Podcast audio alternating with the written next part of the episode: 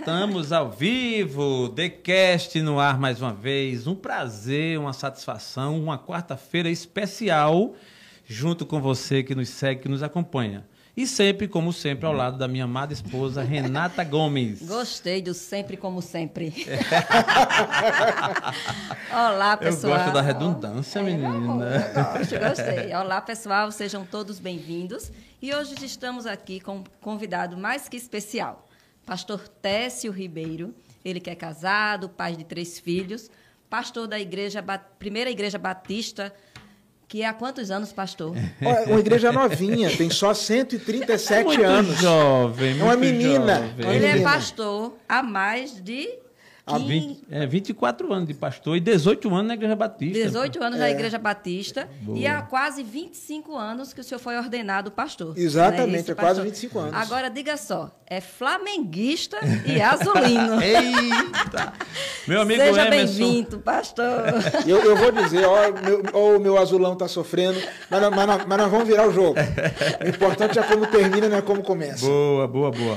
Pastor Técio Ribeiro, muito bem-vindo ao TheCast. Para nós é uma satisfação, né, Natinha? Isso, é uma honra tê-lo aqui Isso, com a gente. interessante. Nós começamos esse, esse projeto do TheCast em dezembro, foi o primeiro episódio, no dia 9 de dezembro. E de lá para cá, eu sempre falava, vou chamar o pastor Técio, chamar o pastor Técio. Aí Lucas, que é um amigo da igreja, chegou perto. Aí depois o pastor Técio viajou e disse, não, deixa quieto aí, vamos entregar na mão de Deus, como os crentes gostam, né? Segura na mão de Deus e vai. E ele hoje nos permitiu e está aqui conosco no TheCast o pastor Técio da Primeira Igreja Batista, que é um, um local assim histórico por tanto tempo e é muito abençoado. Pastor, é uma benção ter você aqui. E nós já queríamos começar pelo que a gente divulgou lá do Aham. tema, que é o cristão e a modernidade. Sim. Essa é a pegada. Antes de se falar da sua vida. Então, ser evangélico hoje, ser cristão, essa coisa do gospel, hoje, em pleno 2022, é mais fácil ou mais difícil comparando com a trajetória dos evangélicos nos anos 80, por exemplo? Olha, eu, acho que, antes de tudo, alegria enorme estar aqui com vocês, alegria enorme estar participando do TheCast, é você que está nos acompanhando nos mais variados lugares aí do, do Brasil e do mundo. Isso, né? exatamente. É, é muito bom estar aqui com vocês. Eu, eu penso assim que cada época traz em si o seu conjunto de dificuldades.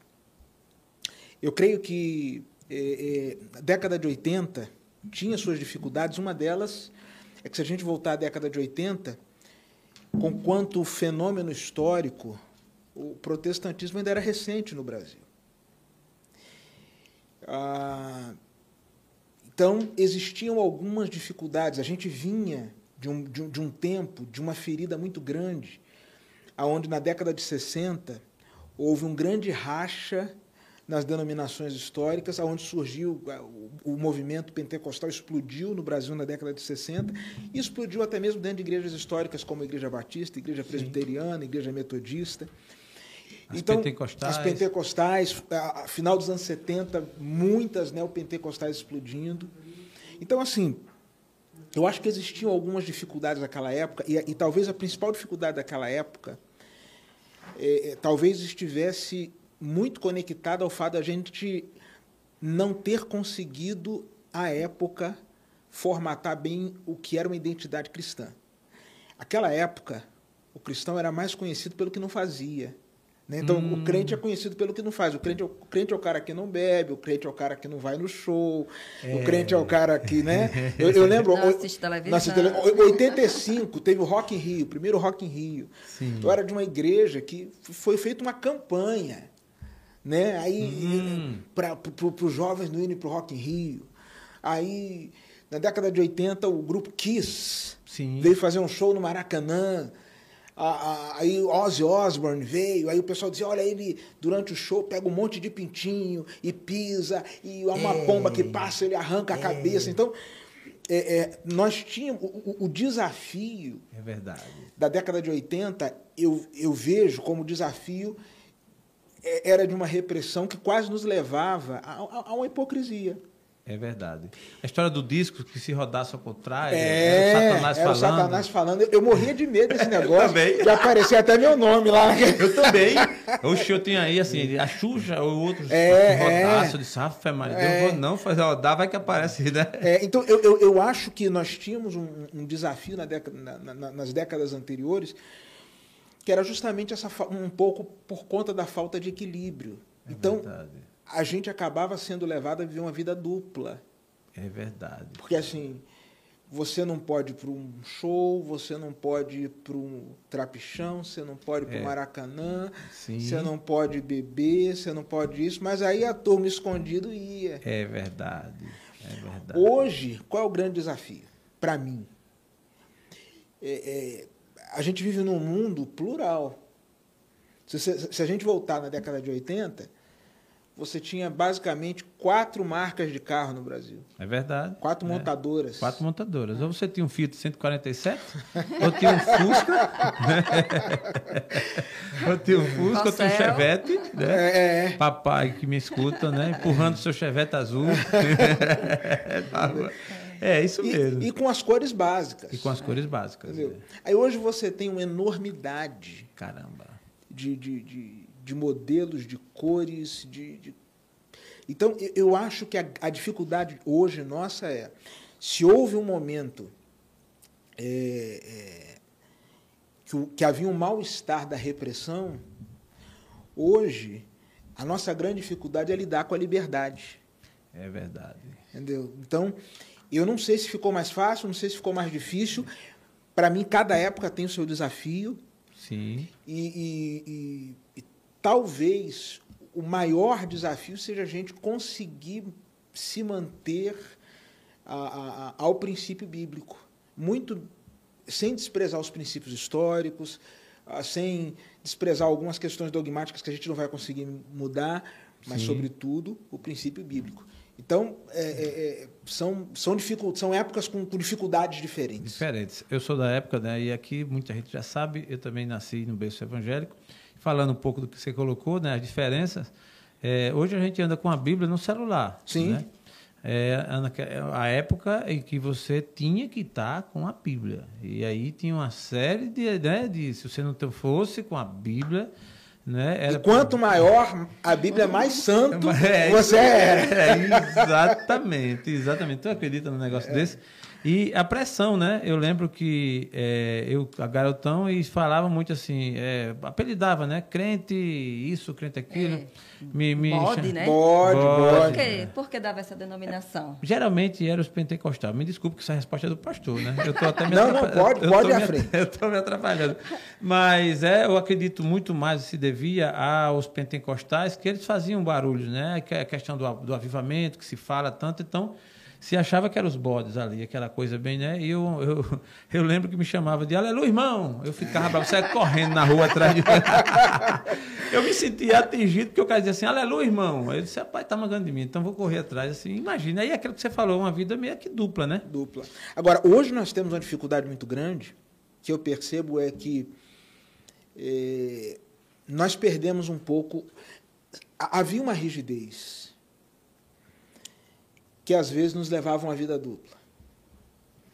Hoje em dia há uma liberdade que nos leva, às vezes, a uma vida rasa. É verdade. O, o, o historiador, filósofo, carnal, ele vai dizer que o desafio do cristianismo, sendo ele um ateu, Sim. É, é, é, ele professa, ele vai dizer que o desafio do cristianismo hoje é que o cristão hoje carrega Cristo na tatuagem, no carro, na camisa, em tudo que é lugar, menos dentro do coração. Caramba. Então, eu, eu penso que a gente é, talvez perdeu um pouco os limites. Eu acho que a gente estava num, num, num, ponto de, de, de, quase que de uma repressão. Sim. E aí a gente foi para um ponto de extrema liberação. E a gente agora precisa fazer uma síntese. E essa síntese ela, ela, não pode ser algo como que um documento da igreja. A igreja, a partir de hoje, vai estabelecer usos e costumes, aquilo, aquilo outro. Mas um, um retorno à Bíblia e o que, aquilo que a Bíblia preceitua para nós. Muito bom. Pastor Técio é pastor da primeira igreja batista aqui de Maceió, é uma pessoa extremamente preparada, estudou, estudou, a igreja batista tem essa linha de estudar, né, e passou, fez algumas viagens, né, com missão de aprendizado, com certeza. Aí eu faço a pergunta, antes que Natinha é, faça a segunda, mas eu quero aprofundar mais. Pastor, é, pastor Técio, pastor hoje de 2022, e pastor Técio, pastor em 2002, há 20 anos atrás, né? Que, o que é que o pastor Técio de hoje diria para o pastor de 2002? um olhando para o outro assim, eu, assim, diz alguma coisa. Olha, eu, eu diria para aquele pastor de 2002 assim, cara, você não sabe nada. você não sabe o que te espera. Sabe, seja menos arrogante, é seja mais flexível, seja compreenda mais, mais, compreenda mais o ser humano, é entendeu? Entenda mais o ser humano. É, é, porque assim, eu entrei no seminário com 20 anos, fui fazer teologia com 20 anos e fiz os quatro anos de teologia. E, e você sai do seminário achando que sabe tudo mas os grandes desafios do trabalho pastoral, não, você não aprende. Não, não, Verdade. Eu já vivi, por exemplo, em 2002, eu era pastor no Rio de Janeiro, e uma jovem da minha igreja, uma jovem brilhante, ela nunca tirou, durante toda a vida acadêmica dela, uma nota menor do que nove foi fazer o doutorado dela em matemática, na apresentação do trabalho final, foi reprovada. Entrou num processo depressivo, porque não sabia trabalhar com reprovação. Depois de um tempo, ela reapresentou o trabalho, foi aprovada. E depois que ela foi aprovada, ela falou assim: minha vida, eu vivi só para isso. E se projetou do 13º andar da Universidade do Estado do Rio de Janeiro. E aí alguém me liga e diz assim, pastor, nós estamos aqui na, na porta da casa da, da, da, mãe da fulana e a gente não está com coragem para entrar e falar com ela que a filha dela se matou. E a gente está esperando o senhor. E eu fui andando quase que de marcha ré, porque eu falei assim, eles não estão com coragem, eu também. Quem disse que eu tenho coragem para isso? É verdade, chega a me arrepiar. Entendeu? É. E aí eu comecei a lembrar de tudo aquilo que eu aprendi. Eu fiz uma disciplina no seminário chamada Prática Ministerial onde eles ensinavam, por exemplo, como dar uma notícia de falecimento. Aí eu falei, meu Deus, como é que eu vou falar? Eu tentando lembrar. Aí não, você peça uma água, senta, se a televisão estiver ligada, você pede para baixar um pouquinho, porque a pessoa logo vai dizer assim: ah, não, pastor, vou desligar. E faz isso, e faz aquilo. Mas tudo aquilo que vinha à minha mente não fazia sentido nenhum naquela hora. É, verdade. Então, é, é, eu diria para o pastor de 2002 o seguinte: não abandone os livros, mas ande no meio do povo.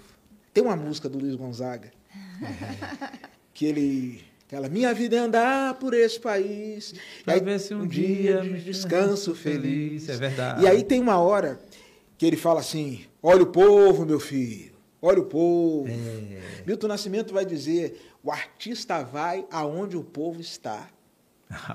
Então, eu diria para aquele pastor de 2002, olha, não abandone a, a, a, a, biblioteca, o academicismo, a leitura, a reflexão, mas, mas, mas esteja mais perto do povo. É. Que benção, muito bom. O pastor, a gente vê que a comunidade evangélica está crescendo, né? Uhum. A cada ano cresce mais, né? Tem pesquisas que comprovam que ela está crescendo a mais de 30 né? Na sua visão, o que é que você vê, né? como é que você enxerga esse crescimento, pastor? Olha só, é, eu, eu, eu, eu, vejo de duas formas, com, com alegria e com preocupação. É, eu, às vezes, eu não sei se a gente está experimentando um crescimento ou um inchaço. Sim. Porque quando a gente vai estudar, por exemplo, a história dos avivamentos, você percebe que nenhum crescimento eclesiástico foi dissociado de transformação na sociedade. Ou seja, se você olhar a, a, o que aconteceu na Inglaterra com, com o avivamento de Wesley, chega uma época em que a criminalidade cai, chega uma época em que prostíbulos são fechados, chega uma época onde há uma mudança social muito grande. E, infelizmente, eu não observo, junto com esse crescimento da igreja, uma transformação social. Isso me preocupa. Me preocupa que nós estejamos vivendo um cristianismo é, é, de, dentro das quatro paredes, mas uma, uma igreja quase que seja uma sala de espelhos, onde a gente só se contemple e não uma sala com janelas onde a gente consiga contemplar o outro. Se, se você sentar com alguém que trabalha, por exemplo, numa Honda Maria da Penha, hum. e perguntar das ocorrências semanais, quantas delas ocorrem em lares ditos ou lares que se professam evangélicos? Você vai perceber que é quase no mesmo percentual dos não verdade, evangélicos. Verdade. Que em tese não era para ser. Não era para ser. ser. Então, então, assim, ao mesmo tempo que eu vejo com, com, uma, com alegria né? O reverendo Hernandes Dias Lopes, ele perguntaram para ele, como você vê a igreja no Brasil? Ele disse, eu tenho três respostas. Para mim, a igreja vai muito bem, porque tem gente orando, tem gente pregando a palavra, Sim. tem gente é, vivendo para Deus. Segunda resposta, para mim está mais ou menos, porque eu vejo gente que está vivendo uma vida meio barro, meio tijolo, gente não sei o que lá. É. E para mim vai muito mal, porque tem gente que está brincando com Deus. É verdade. Então, assim, quando eu olho para esse crescimento, é, é, é eu, eu tenho uma alegria e uma preocupação. E a preocupação é justamente isso. Será que esse cristianismo está impactando a sociedade? Ou será que os nossos números, nas mais variadas áreas, violência doméstica, é, é, é, abuso infantil e tantas outras, tantos outros males na sociedade, será que o que está acontecendo fora está acontecendo dentro? Então, é, é, é, será que tornou-se um modismo? Eu, eu, tenho muito essa preocupação. É verdade. Muito, muito. Por exemplo, o Rio de Janeiro tem uma. Eu, eu, sou carioca, o Rio de Janeiro tem uma loucura. Olha aí, gente, temos um pastor carioca aqui. eu ia perguntar se essa história de carioca é meu chapa tal. Se, então, se os pastores também pegam essa. Mas eu vou comprar. É, obrigado. Meu chapa. Obrigado, meu chapa. O, o, o Rio de Janeiro tem uma vive um momento é quase que de uma, eu considero esquizofrênico. Porque hoje em dia você tem traficantes que se dizem evangélicos. Isso daí já foi noticiado em toda a mídia. Caramba. Então tem favela que você não pode ter, por exemplo, eh, religiões de matriz africana. E aqui eu não estou entrando no mérito do, do certo ou errado, eu só estou citando. Sim. Os caras escrevem na parede da, da, da comunidade, versículo bíblico, faz reunião de oração. Então, assim. Caramba, isso é. Eu, eu, eu, não, eu não consigo entender, entender isso. Né? Então, é, é, eu vejo um lado muito positivo no crescimento, mas vejo também um lado muito preocupante. Porque, assim, se você só tiver um, cresc um crescimento numérico, e esse crescimento não for traduzido em maturidade, em compreensão da fé, você só aumenta o berçário. E aumentando o berçário, você só aumenta a choradeira, só aumenta a fralda suja, só, só aumenta é a cólica é no meio da madrugada. A gente só está. Eu me preocupo. É, e é preocupante mesmo. Com o tipo de crescimento que nós temos hoje. É, inclusive, fazendo um adendo, a questão do preparo, né? Sim. Do, do preparo dos líderes. Sim. É preocupante, porque assim, aqui para nós, tem pastores aí. Que, e, e para se dizer pastor, o camarada dá uma voltinha ali, quando volta virou pastor. Aí o cara é genro do pastor, que até que já era genro de outro, né? que virou pastor porque era genro, e o, e o, e o genro dele voltou para ser pastor também, sem nenhum preparo. É. Isso é muito sério. Aí começam a abrir é, igrejas, e aí a gente não está fazendo. denominações. Vários nomes e títulos, pega um galpão né, e começa. Há uns anos atrás, eu tinha um grande amigo, que já não está mais aqui na Terra, doutor Quitério Lamarque, e ele dizia, eu gostava muito de conversar e apresentava trabalho na, na, na empresa, ele dizia assim, Jaelson, por que você não monta uma igreja? Você tem tudo para ser pastor, rapaz. Ganhar muito dinheiro. Você cara fala bem, você é desenrolado. Eu tenho um pastor, eu tenho um amigo meu pastor lá em Brasília. E o caba tá rico. Aquilo ficava na minha mente e eu sempre dizia ele, não, doutor, não.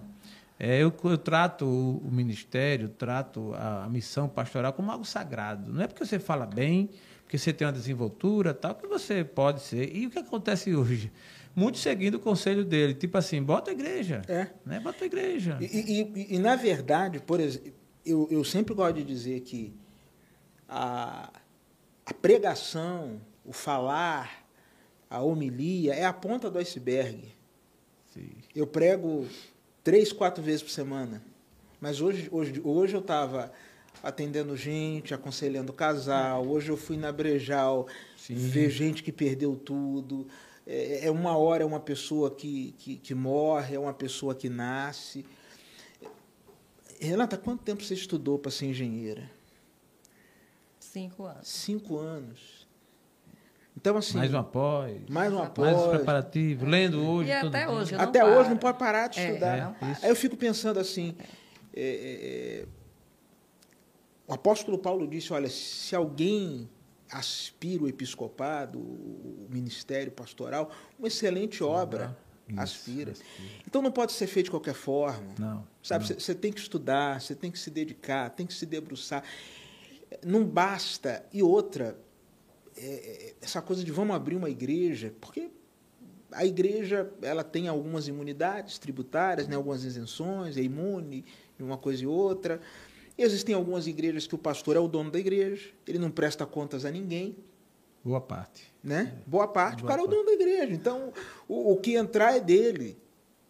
E, e, e, e aí está se cumprindo hoje uma palavra de Jesus quando ele diz o seguinte: olha, se o sal se tornar insípido, ele não presta para mais nada a não ser para ser pisado pelos homens. Se eu sair daqui hoje e tentar abrir um crediário para comprar um carro, se eu não tiver um. Quer dizer, agora mudou um pouco o sistema de crédito no Brasil, mas vamos colocar cinco anos atrás. Fosse comprar um carro e dissesse assim: profissão, pastor, mas não passava o cadastro por nada. Caramba. É. Há 50 anos atrás, pastor. Ah, é Passava na execrado. É, entendeu? Hoje a gente é execrado. Agora, por quê? Porque tem muito picareta. É. É porque muitas pessoas usam só é, a- a- o termo eu sou evangélico para querer dizer que é bom. É, e Pra- isso, Eu digo isso, pastor. Eu tive uma empresa Aham. onde eu tive duas pessoas que trabalhavam comigo que era de cargo de confiança meu. Era um homem e uma mulher. Menina, eu estava até comentando isso hoje no meu trabalho com a Tássila. Aham. E eu, e eu dizendo, e eu confiava plenamente nessas duas pessoas. Prestativo, chegava cedo, saía Não tarde. vai dizer que é porque os cabos eram crentes e te roubavam, não, né? Menina do céu. E eles se diziam assim para mim. Na época eu não era evangélica. E eles se diziam para mim isso. Pronto, pois esse pessoal, minha gente. Assim, com É. pesar eu digo isso. É, É, porque, a gente porque uma coisa que precisa ficar clara é a seguinte, gente. Que o fato da pessoa professar uma religião Não quer dizer não quer é dizer que o caráter dela seja É aprovado. verdade. Meu pai é dentista. Aí. Meu pai não foi criado num berço evangélico, se converteu já Sim. mais à frente, e aí ele foi abrir uma sociedade. Então um tio meu, um tio de minha mãe, que é médico, falou assim: esse seu sócio, ele presta? Meu pai falou assim: não, ele é da igreja. Ele falou: cara, eu não tô, per- eu tô falando isso da década de 70, É. tá? Papai se formou em 67. Ai, meu Deus. Ele falou: não estou perguntando se ele é da igreja, estou perguntando se ele presta, mas ele é da igreja. Então, na cabeça do meu pai, era inadmissível alguém É. que, que, que fosse um cristão Aham. e que tivesse problema de caráter. E hoje nós sabemos que é, é, é, o caráter, infelizmente, integridade, tudo, não está necessariamente atrelada É verdade. à questão da confissão religiosa. Eu conheço pessoas agnósticas, ateias, Sim. que eu assino papel e branco e dou. Também. É, e, eu eu conhe- muito isso. e eu conheço cristãos É. que nem lendo cinco vezes eu assino. Verdade. Pastor conhece uma igreja chamada Puleiro dos Anjos? Puleiro dos anjos. é a que você vai abrir, não? Vamos fazer uma sociedade. Você que está nos ouvindo, se você conhecer, podemos fazer uma sociedade. A gente já brincou muito, né? Tenho sempre os amigos que mexem com dinheiro. Eu sou o tesoureiro. Na, na igreja Puleiro dos Anjos. Na época a gente brincava porque surgiu umas igrejolas e aí até me convidaram mesmo. Era quase Puleiro dos Anjos, era mais ou menos isso. E eu pularia de cargo. Eu saía de auxiliar, que eu era somente auxiliar, para ir logo para o presbitério, o diácono. Já com cargo superior, na, na média de ser pastor. Eu disse, não. E, e eu, fico prefiro- pensando onde é que a gente vai parar. A gente tá, a gente hoje, o cara é, é pastor, é, é bispo, é, daqui a pouco é apóstolo. Eu- tô, eu tô vendo a hora que vai aparecer Jesus Júnior. Quem é você? Eu sou Jesus Júnior. Porque o negócio tá ficando louco. Tá ficando louco, Tá cara. ficando louco. Tá ficando louco, é isso mesmo. E aí tem dois extremos. Obviamente que a gente vai fazer aqui uma questão de mostrar sempre também o equilíbrio. Tem pastores, homens de Deus. Seríssimos. Seríssimos, isso. A, a cidade de Maceió, eu queria abrir aqui um parênteses, eu tenho colegas pastores Isso. seríssimos. Você vê um Isso. camarada como é, é, pastor Pedro da Igreja Batista Coenonia, pastor Anderson da PIB do Tabuleiro, Isso. a- a- pastor pas- Roberto. pastor Roberto Amorim, que, que é, isso? pastor Prateleira de sou cima. fã, assim, no bom sentido da palavra do pastor Pastor Roberto. Roberto é, é- é pastor, pastor Múcio. Pastor? Múcio. Pe- Pessoas seríssimas. Pastor Isvaldo Nunes, da Assembleia de Deus, Uhum. né, que tem a linha pentecostal, mas eu conheço a história dele, de quando ele se converteu em Palmeiras dos Índios, até hoje. É um homem de Deus. também. Sim. Então, é como você falou, tem vários. Tem vários, vários. Vários, né? Temos o pastor Técio Ribeiro. Bondade sua. Eu, é, que é fato, a gente brincou, mas é verdade. Então, mas tem aquelas pessoas comprometidas com a palavra, que é, são o que são, não, mas não é porque é pastor, é porque são mesmo. Né? É a essência da pessoa, é a índole, é o propósito de vida, é o levar a sério o ministério, é uma coisa que eu sempre disse, eu disse, caramba, tu quer brincar, brinca com outra coisa, velho. Vai ser outra atividade. Tem Sim, tanta atividade aí, não vou nem citar nomes aqui, mas que você pode brincar, fazer o que quer e tal, mas um ministério onde você vai eh, conduzir vidas, vai aconselhar, vai orientar. E está um mexendo com o destino eterno das pessoas. É verdade, é verdade. É o destino eterno das pessoas. Isso não pode ser desconsiderado. Não, não pode ser desconsiderado. A gente quer, antes de entrar na história do pastor Tess, eu queria pedir a você que está nos seguindo lá no Instagram pelo TheCast, faz o seguinte, vai lá naquele aviãozinho e sai mandando aí para alguém. Vem coisa boa aí, no pastor Tess tem umas coisas aqui para dizer ainda, que ele está Oh. segurando. faz isso, você que está no YouTube, vai lá também, se inscreve no canal. Ajuda a gente, né, Natinha? Isso. É boa? Estamos ao vivo, o TheCast, hoje, quarta-feira, com o nosso pastor Técio Ribeiro. E nós, nesse momento, também vamos equilibrar um pouco para conhecer a história do pastor. O pastor, já nasceu pastor? Não. Rapaz, olha, quem me conheceu até uns 15 anos diria assim: esse cara vai ser tudo menos pastor. Olha, o Carioca deve ter ido pro Rock in Rio, deve ter curtido, brincadeira. Mas e aí? Mas assim, antes- você nasceu numa família Nasci numa família. que era cristã, seu pai, é, sua mãe. A, a- a família da minha mãe, Aham. desde a minha bisavó, era cristã. Certo. É, existia no passado um, um movimento de, de- de pessoas que vendiam Bíblias, os colportores. E o evangelho chegou na nossa família quando um cidadão foi vender uma Bíblia. Minha bisavó não tinha dinheiro. Falou: Meu, eu tenho umas galinhas aqui, você aceita? Ele falou: Aceita. Caramba. Então, eh, o cara levou duas galinhas e deixou uma Bíblia. A partir dali, minha bisavó se converteu, Sofia, Rosa de Carvalho, minha bisavó, e criou os seus 19 filhos, eh, servindo ao Senhor. Que benção, que benção. Louvado E Deus. aí vem a geração de minha mãe e chega a minha geração. Mas vai dar um corte muito maravilhoso, né? Trocou a Bíblia por duas galinhas. Por duas galinhas, trocou a Bíblia. Entendeu? Vai Pagou- marav- é, é, vai, vai dar um é, corte bom, é. Jonathan? A Bíblia entrou na nossa família É verdade. por conta de duas galinhas. É verdade. É, Olha. os galináceos. É o poder dos galináceos. Já pensou? E por, por conta das galinhas, o pastor está aqui. É, é, é, é verdade, é Incrível, verdade. né? É. É, eu, a, gente, a gente sempre no podcast gosta de brincar um pouco, tudo, mas a gente leva muito a sério a essência, o tema. E esse tema é um tema que, para mim, é muito atraente. Eu acho que eu estou com a pessoa certa. Temos muitos outros bons nomes aqui no Estado, no Brasil também, de pastores, mas hoje com o pastor Tessio. Então a gente conduz isso aí levando e, ao mesmo tempo, é, é, também descontraindo. Não é isso? Uhum. E aos amigos que estão nos assistindo, aí você, independente do seu credo religioso, se você é católico, se você é evangélico e tudo, muito bem-vindo.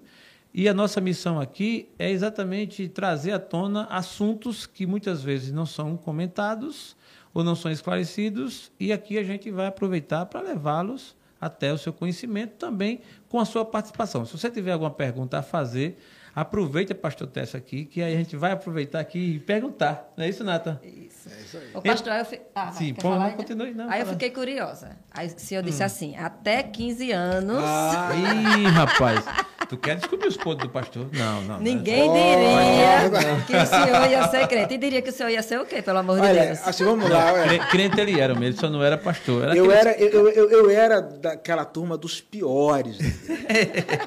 Não tem toda a escola tem a turma do fundão? A eu turma era, do fundão. Eu era da turma do fundão. Caramba. Então, dizia assim- muito na época, ah, fulano é o crente, um pé no mato, outro no caminho. É, então, Eu eu, dizia eu- era aquele camarada, uma vez eu a gente foi para um acampamento e eu fiz um, eu fiz um, eu tinha uma gangue. Tá pensando, tá pensando. né? Eu Tá não sei se eu pensando. posso falar, não sei se devo. Pode falar, a gente vai entender, porque isso aqui a gente está falando do, do retrô, é uma nostalgia. A, a gente aprontava tanto, tanto.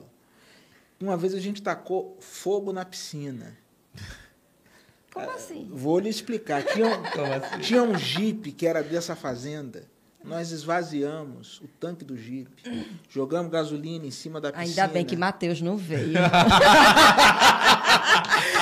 Será que está assistindo E em eu queria trazer Mateus, pastor. O cara tocou fogo na piscina, Aí nós colocamos, a gente já sabia aquela altura que não misturava água e óleo, e aí um, um gênio criativo, amigo muito especial, falou assim: agora é só riscar o, o palito de fósforo. Aí ele foi lá e riscou. Daqui a pouco ela. Caramba, velho. Isso no acampamento. No acampamento da igreja, olha. Benção. É porque era batista. Fosse um Pentecostes, que era fogo. Fogo. Fogo, é. Então, assim, eu era daquela. A gente tinha uma, uma, uma, uma- uma criatividade. Eu tenho uma amiga, meu amigo até hoje, Marlon. Eu lembro que uma vez, cê- cê- antes o, o- o detergente do, do banheiro da igreja era, era aquele azul escuro. Lembra, lembra? né? Aquele cheiro de. de... né? Um negócio característico. esquisito. Eu lembro que uma vez nós pegamos umas canetas esferográficas e nós passamos uma manhã inteira espremendo tinta e enchendo aqueles negócios de tinta misturada com sabão. Pastor. E você sabe, Renata, que você sabe que, que homem, homem, você pode, você pode botar 10 toalhas no banheiro. É verdade. Que esse abençoado lava a mão e vai secando na roupa, né? Então a gente colocou e ficou num ponto estratégico, olhando o que os caras iam fazer. Os caras iam conversando, lavando a mão, e a mão do cara ficando azul, e, e os caras passando a mão no terno, passando a mão na calça.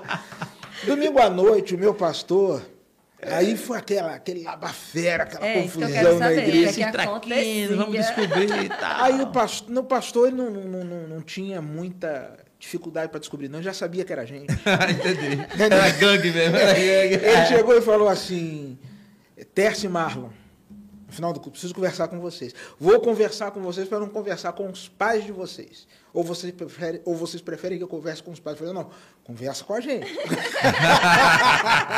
Vamos negociar aqui, Vamos né? negociar. Era aquela turma, eu acho que eu tô dando mais. Tô, tô dando ideia ruim. Posso contar mais uma? Oxe, por favor. Eu Todo mundo está entendendo e sabe que isso aqui é- são fatos de seres humanos. E o pastor também é gente. É, pa... Ô, obrigado. É, Porque- eu, porque eu, tem há uma gente- época atrás eu pensei que pastor não era gente. Quando eu vi qualquer traquinagem do pastor, eu disse, é possível. E é pastor. É, é, não, tem, Então- gente, tem gente. Ó, deixa eu falar um negócio aqui com vocês. A Bíblia tem mais de, de dois mil capítulos e só tem quatro que está tudo certo. Gênesis 1 e 2 e os últimos dois de Apocalipse. A partir de Gênesis 3 é a confusão e a gente está na confusão. No Então, princípio, criou Deus é. da terra, beleza? Ok. Aí depois que entrou o pecado, o negócio complicou. Então, É. era uma turma assim que a gente não tinha é, é, o que os nossos filhos hoje têm, mas a gente tinha a rua. É verdade. E eu sou suburbano, eu sou do subúrbio do Rio, fui criado na Penha, Vila Cruzeiro, perto do Complexo do Alemão. Eita, rapaz. Então, assim, é, é, é, era, era, era é, é, aquele. Era um negócio diferente. Aí eu lembro, por exemplo, que uma vez a gente foi numa, numa- num aniversário. A gente tinha um amigo. Do, hoje hoje está todo, hoje todo mundo já com o juiz no lugar. Ex-combatente. Todo mundo, é ex-combatente, ex-combatente. Aí esse camarada, André Máximo, falou assim: tá tão devagar essa festa, né? Eu falei, é. Sem graça. Aí ele falou, aí ele sumiu, André. Sumiu. Aí daqui a pouco ele falou: vambora, vambora, vambora, vambora, vambora, vambora, vambora, vambora, vambora. A gente não precisava saber o que era, a gente saiu. Quando a gente chegou na esquina, ele falou: eu fui na dispensa, peguei dois pacotes de sabão em pó, fui na caixa d'água da casa e derramei lá dentro. Meu Deus. Quando o pessoal começou a querer lavar a mão, Caramba. a tomar banho depois. Mateus é um santo. né? Eu só vou agradecer pelo meu filho. É um santo. É, então, Diga aí. é, entendeu? Era uma, uma- um- Entendi. era um, a gente, eu, a gente brincava, "Ah, papai, acho que é um gênio do mal que a gente tem. E teu pai, quando descobriu? Ah, meu O amigo, meu era na lapada. na lapada. Ele, e meus pais dizem que nunca me bateram, dizem. Mas quem bate esquece, né? Quem apoia nunca esquece. É verdade. Então, é, Eu lembro de cada uma. é, é, meu, meu pai batia falando. Eita. Meu pai falou assim: você está tomando essa surra por conta disso. Aí um amigo meu falou assim: dê graças a Deus. Imagina se ele fosse gago. Vô, vô, vô, vô, vô, vô, vô, vô.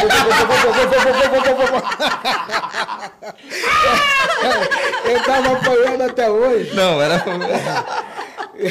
Teu pai não é gago. Não, graças a Deus não estava apanhando até Ô, hoje. pastor, aí você disse que tem três filhas. Três. Algum dos teus três filhos puxou a você? Se, se botar os três no mixer, não dá 10% que eu fui. Já pensou, Ah, velho? pensa, mas é. O pessoal diz assim: você vai pagar nos seus filhos. Graças a Deus. Os pecados foram todos pagos Ô, na pastor, cruz. e você como pastor, leva a sua igreja para um acampamento. Quando chega lá, uns irmãozinhos começam a aprontar. Você sabe o que acontece? Tem duas coisas aí. Hum. Eu tinha um, tinha um senhor, na, lá- lá- lá- um diácono lá na nossa igreja, ele era de Abreu e Lima, morava lá no Rio. Então, quando ele via a nossa movimentação, o irmão Couto, ele falava assim: menino, o pior coronel é o que já foi soldado. Já percebe? Então, É. quando eu vou para um acampamento, assim, Sim. eu já fico de olho Já Entendi. sabe. Agora, era um negócio muito rígido. A gente ia para o acampamento, aí, nove horas, dormir. Dez horas, hora do silêncio. É verdade. Aí, enquanto o povo dormia, eu lembro que teve uma, uma, uma vez o povo dormindo. E você Esse meu amigo virou e falou assim: Eu tava com uma ideia aqui. já... Tinha um cara no quarto da gente, chato, chato. Porque todo lugar tem gente Tem. chata. Tem, tem. Aí ele falou assim, primeiro dia de retiro, ele falou assim, vamos pegar as roupas Meu Deus. desse camarada e jogar no rio que passa aqui atrás. Meu Deus do céu. Não, os caras. Aí nós pegamos a mala dele, quietinho, saímos pela janela. Ficamos ali umas duas horas amarrando uma roupa na outra, com todos, no escuro, todo o silêncio do mundo. E era um córrego, tinha muitas pedras, então as roupas não iam se perder, só iam se molhar. O negócio era só atrapalhar a vida do cidadão. Entendi, entendi. Quando ele acorda de manhã, a mala estava no mesmo lugar. E todas as roupas dele molhadas. Aí o pastor vira e fala assim: Satanás entrou aqui no acampamento. É. Ei, tudo acreditava na conta do Satanás. Tudo, né? tudo, Tudo, tudo. acreditava na conta É, do Satanás. É, isso mesmo, né? Eu tinha umas histórias assim também parecidas. E no final ele até fazia oração para É. Deus expulsar o demônio Expulsar o demônio. que está no couro do irmão. Mas o tempo passou, foi passando, e teve um dia D. Aquele dia que o pastor Técio, né? naquela época, o irmão Técio. Né? Deixou de fazer o as Peralta, travessuras. Teve. Porque tem aquela história do batismo, né? Nessa ocasião já era batizado? Não, porque Não. Eu, batiz... não, eu também. Eu me batizei já depois de adulto, porque aí antes eu tinha esse crédito para poder fazer coisa errada. Numa sexta-feira da paixão, eu estava na igreja, a igreja que eu cresci, um pastor pregando sobre a crucificação de Cristo e aquela famosa pergunta de Pilatos: Que farei de Jesus chamado Cristo? Ele foi muito objetivo, ele disse: ó, Você só pode ter duas posições com Cristo. Ou você abraça ou você rejeita. Você vai gostar, ah, vou deixar para a semana que vem, vou resolver meus problemas, resolver os BOs, quando, quando eu resolver, eu venho. Só, só tem duas possibilidades. Naquele dia eu entendi que eu precisava abraçar a fé. E, Foi o dia D. e- e- eu, eu não era mais a fé dos meus pais, não era mais a fé dos meus avós, não era mais a fé da, da minha bisavó, mas uma experiência pessoal com Cristo. Não me tornei perfeito, não sou até hoje. Sim. Mas é, é, é, o interessante que a gente precisa entender é, é que Deus promove transformações na vida da gente de dentro para fora. Eu acredito muito na ação do Espírito Santo. Muito bom. E existe um. um- eu fui péssimo aluno de exatas, tá? Desculpa, doutor. Eu sou, eu sou de humanas, não sei fazer conta. Deu para perceber. Bem-vindo ao time. Eu gostei que hoje, a maioria das vezes, são duas mulheres aqui. Ela é uma convidada, mas dessa vez aqui eu tô, com, eu tô no time agora. Pra valer, né? Dois homens e dois de humanas. É, é, Mas a engenheira ganha, viu? Quando Ganha. ela começa a fazer conta, né? Não, esse povo de engenharia governa o mundo. Governa o mundo, rapaz. Incrível, Os né? principais bancos do mundo estão na mão dos engenheiros. O pessoal É. que entende processo, né? Sim. Entende Lá processo. em casa, aí. por exemplo, ela que manda. Se você não dissesse, eu não acreditava. Ela manda 100%. É, eu mando em tudo, pastor. Na verdade, o, o segredo do casamento é a mulher pode mandar 90%. Só não pode mandar 10%. Tem 10% que é do homem. Aí geralmente o pessoal fala assim, e que 10% são isso? Eu falei, eu ainda não descobri.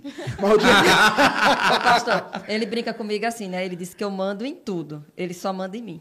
Ah, e, eu- a- e a gente acredita. A gente Já acredita. pensou? É, mas eu tive medo de ser cancelado. Tô brincando. Então, assim, é, o é, dia D. o dia D. A partir desse dia, e, e tem muita gente às vezes que fala assim, rapaz, eu, eu- eu preciso, eu, eu preciso de Deus. E, eu não estou aqui a- advogando, eu sou pastor da Igreja Batista, mas eu, eu não estou advogando a Igreja Batista, ou a Assembleia, ou a Igreja Católica. Eu não estou advogando uma denominação, tá? Sim. Eu estou falando do cristianismo, até porque eu entendo que cristianismo é um relacionamento com Deus através de Cristo. Sim, perfeito. Então a pessoa fala assim: eu preciso de um relacionamento com Cristo. Mas como é que eu vou fazer? Eu gosto disso, eu gosto daquilo, eu gosto daquilo outro, eu tenho esse prazer, eu tenho esse... É. Como é que vai ser? Cara, você não precisa se preocupar com isso. Você não precisa se preocupar. Porque o que, que vai acontecer?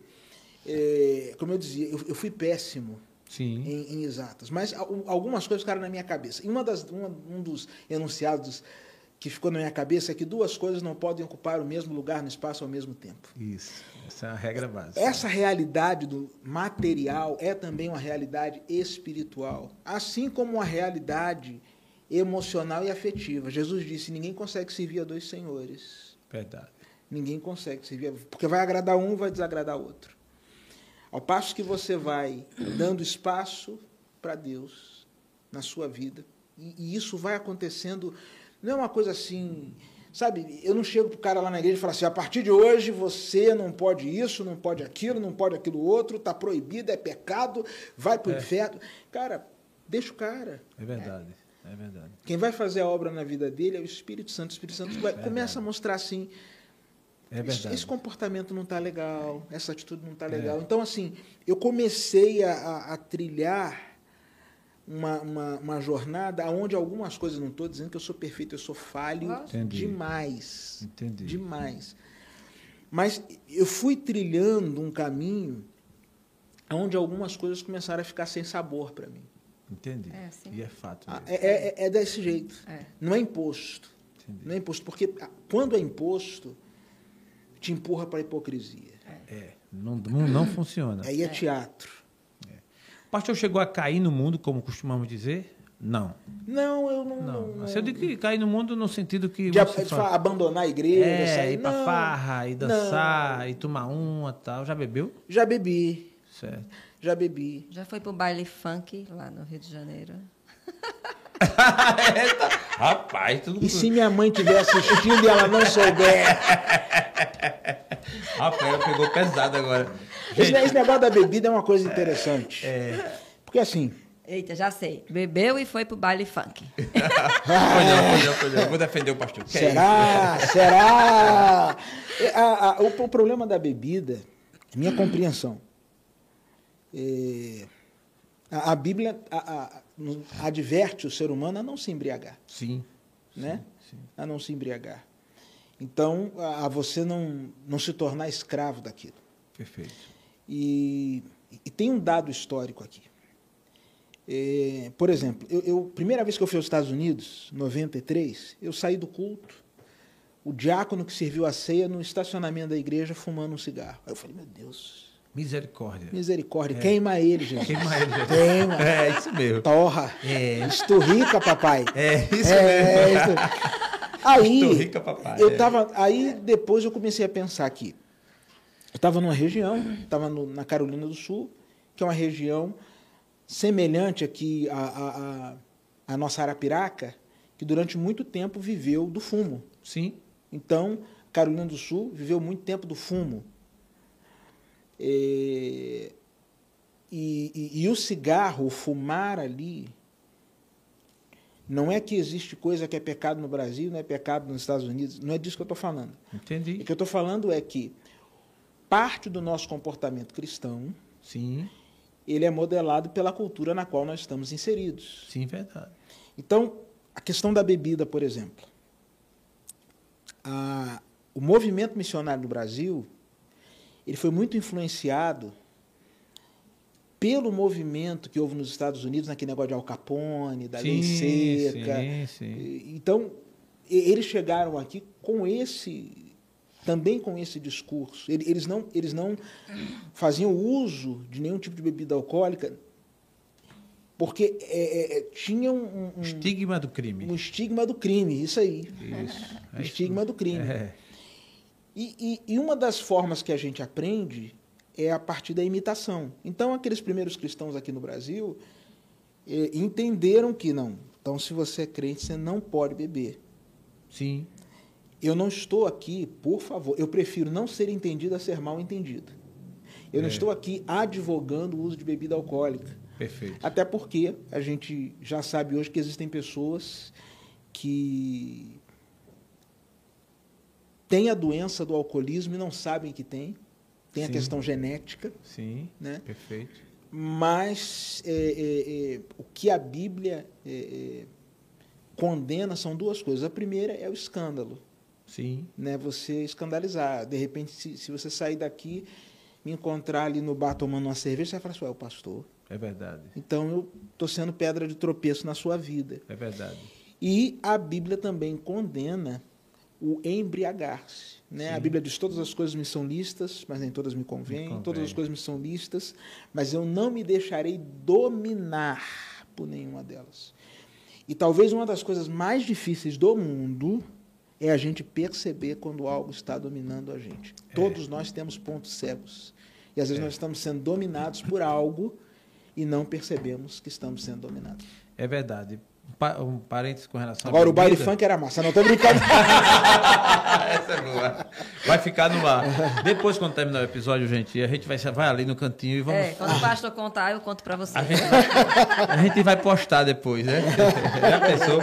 Mas isso que você colocou é muito sério e bem, bem, bem pertinente e assim meio que desmistificando e fazendo uso das suas palavras também de que a gente não está aqui advogando a favor bebida e muito menos instruindo. Mas é fato que tem coisa que vai para o cerne, para o centro da, da nossa da razão e da consciência. Sim. Então, por exemplo, eu hoje tomo uma taça de vinho. Uhum.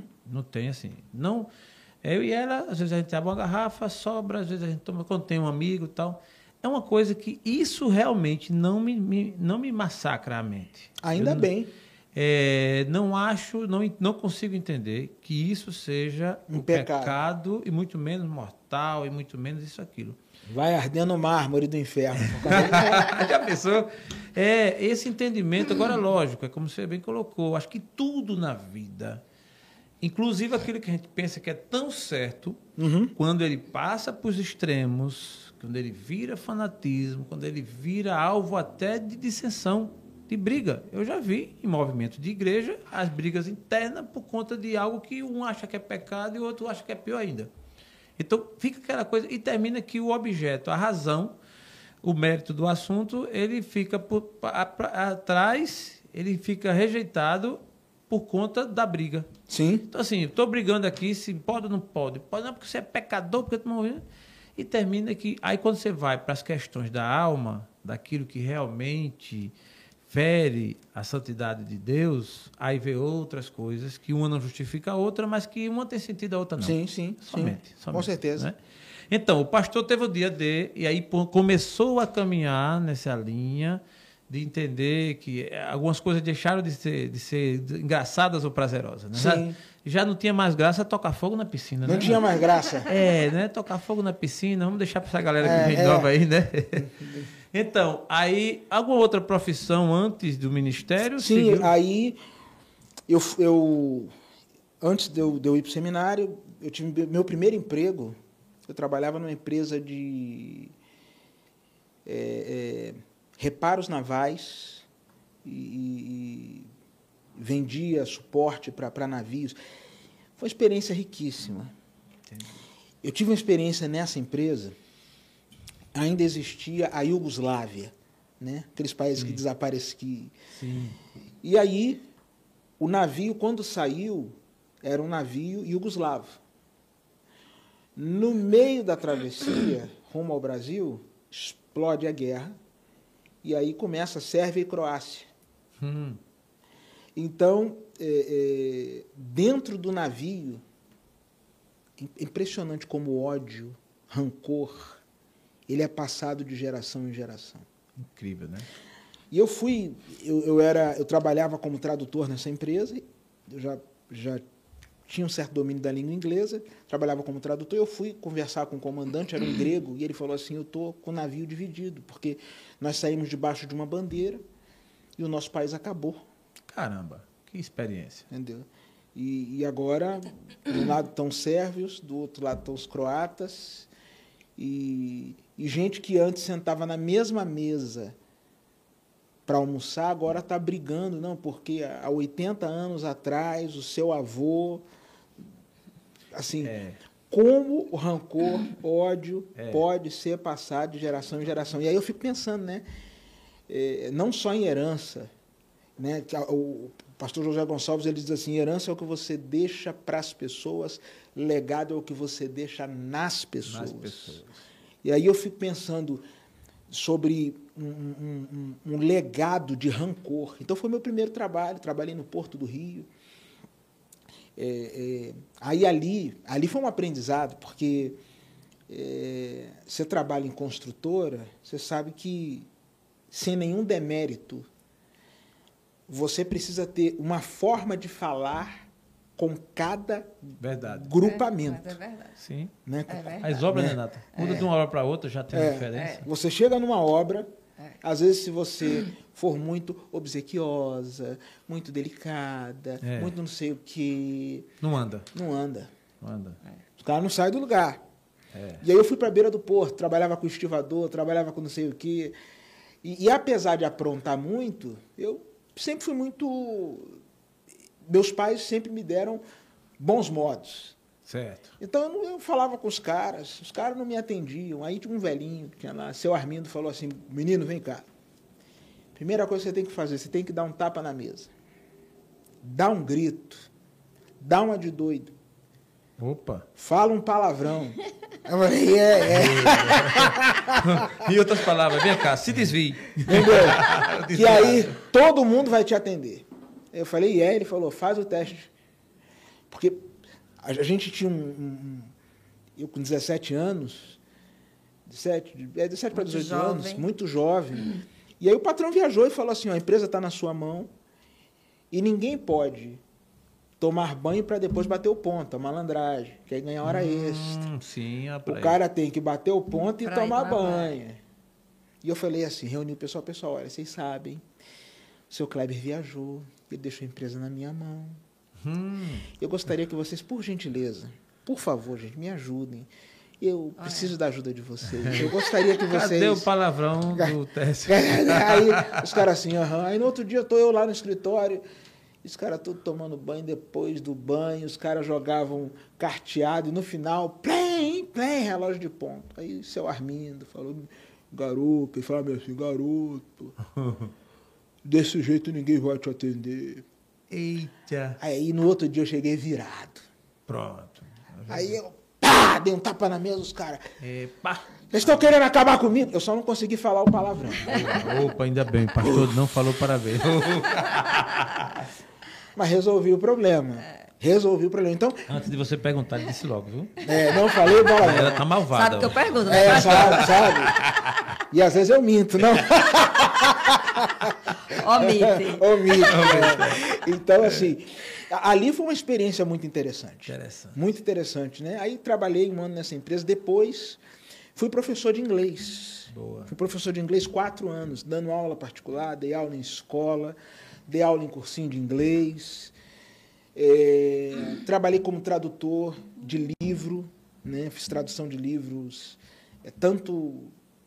Quer dizer, secular fiz um, mas ah, muito material para a missão norte-americana.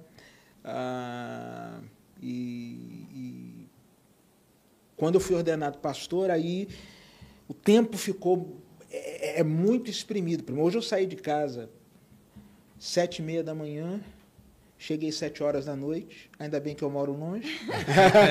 Trabalho para chegar. Pastor, aqui. o senhor terminou a escola, o colégio e já entrou. E fui para o seminário. Para o seminário. Não tem um ouvinte aqui que fez uma pergunta, que eu não vou dizer o nome dela, mas ela quer saber se na época, na época, antes do pastor ser ordenado, essa fase aí, se o pastor era namorador. Rapaz, eu não. Eu não... Ouvinte, essa ouvinte é muito curiosa. É. Você sabia que Na eu. época. Eu não era namorador. Comportado. Comportado. Sabe por quê? Eu era. Eu era amigo das meninas. Bom amigo. Aí ah, quando eu mas queria. namorar com amigo é a melhor coisa. Bicho. É, eu Porque namorar com inimigo eu, é eu, eu, eu, mesmo nunca fiz casamento de inimigo. então eu era aquele Já camarada. Eu era aquele camarada que quando eu ia namorar, a menina falava assim: ah, eu gosto de você como um amigo. Ixi, é chato demais. Então, Isso é uma frase horrível. É horrível. Se, horrível. se na época você tivesse conhecido Jaelson, Aí já teria ele teria resposta. uma resposta, porque ele disse isso a mim, que estava apaixonado por mim, e eu disse isso a ele. Eu disse assim, você é meu mas amigo. nós somos amigos. Aí ele me responde assim: E você já viu alguém namorar com um inimigo? Agora, uma vez. Era por isso que eu queria. Uma vez, eu, uma vez eu tinha 18 anos, queria namorar uma menina de 33. Eita. É, o cara é visionário mesmo. Aí. que visão. Aí eu cheguei pra ela e falei assim: Queria namorar com você. Ela falou: Eu não gosto de crianças. Eita, eu vi essa frase. Cresça e apareça. Aí eu falei com ela assim: Mas quem disse que a gente precisa ter filho agora?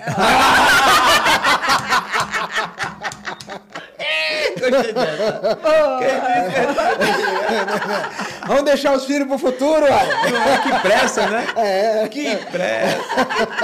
Ah, retado. Mas não deu futuro, não. Deu futuro, não. Não é. Ela deu uma gargalhada e falou: é, Você é muito engraçado. É muito engraçado. Já pensou, né? O cara disse que tava dançando com a menina, ele molhado de suor, e ele dizia, ele disse assim, aí ele disse assim para ela, ela toda suada, e você sua, né? Eu você sua, não, é suor mesmo, né?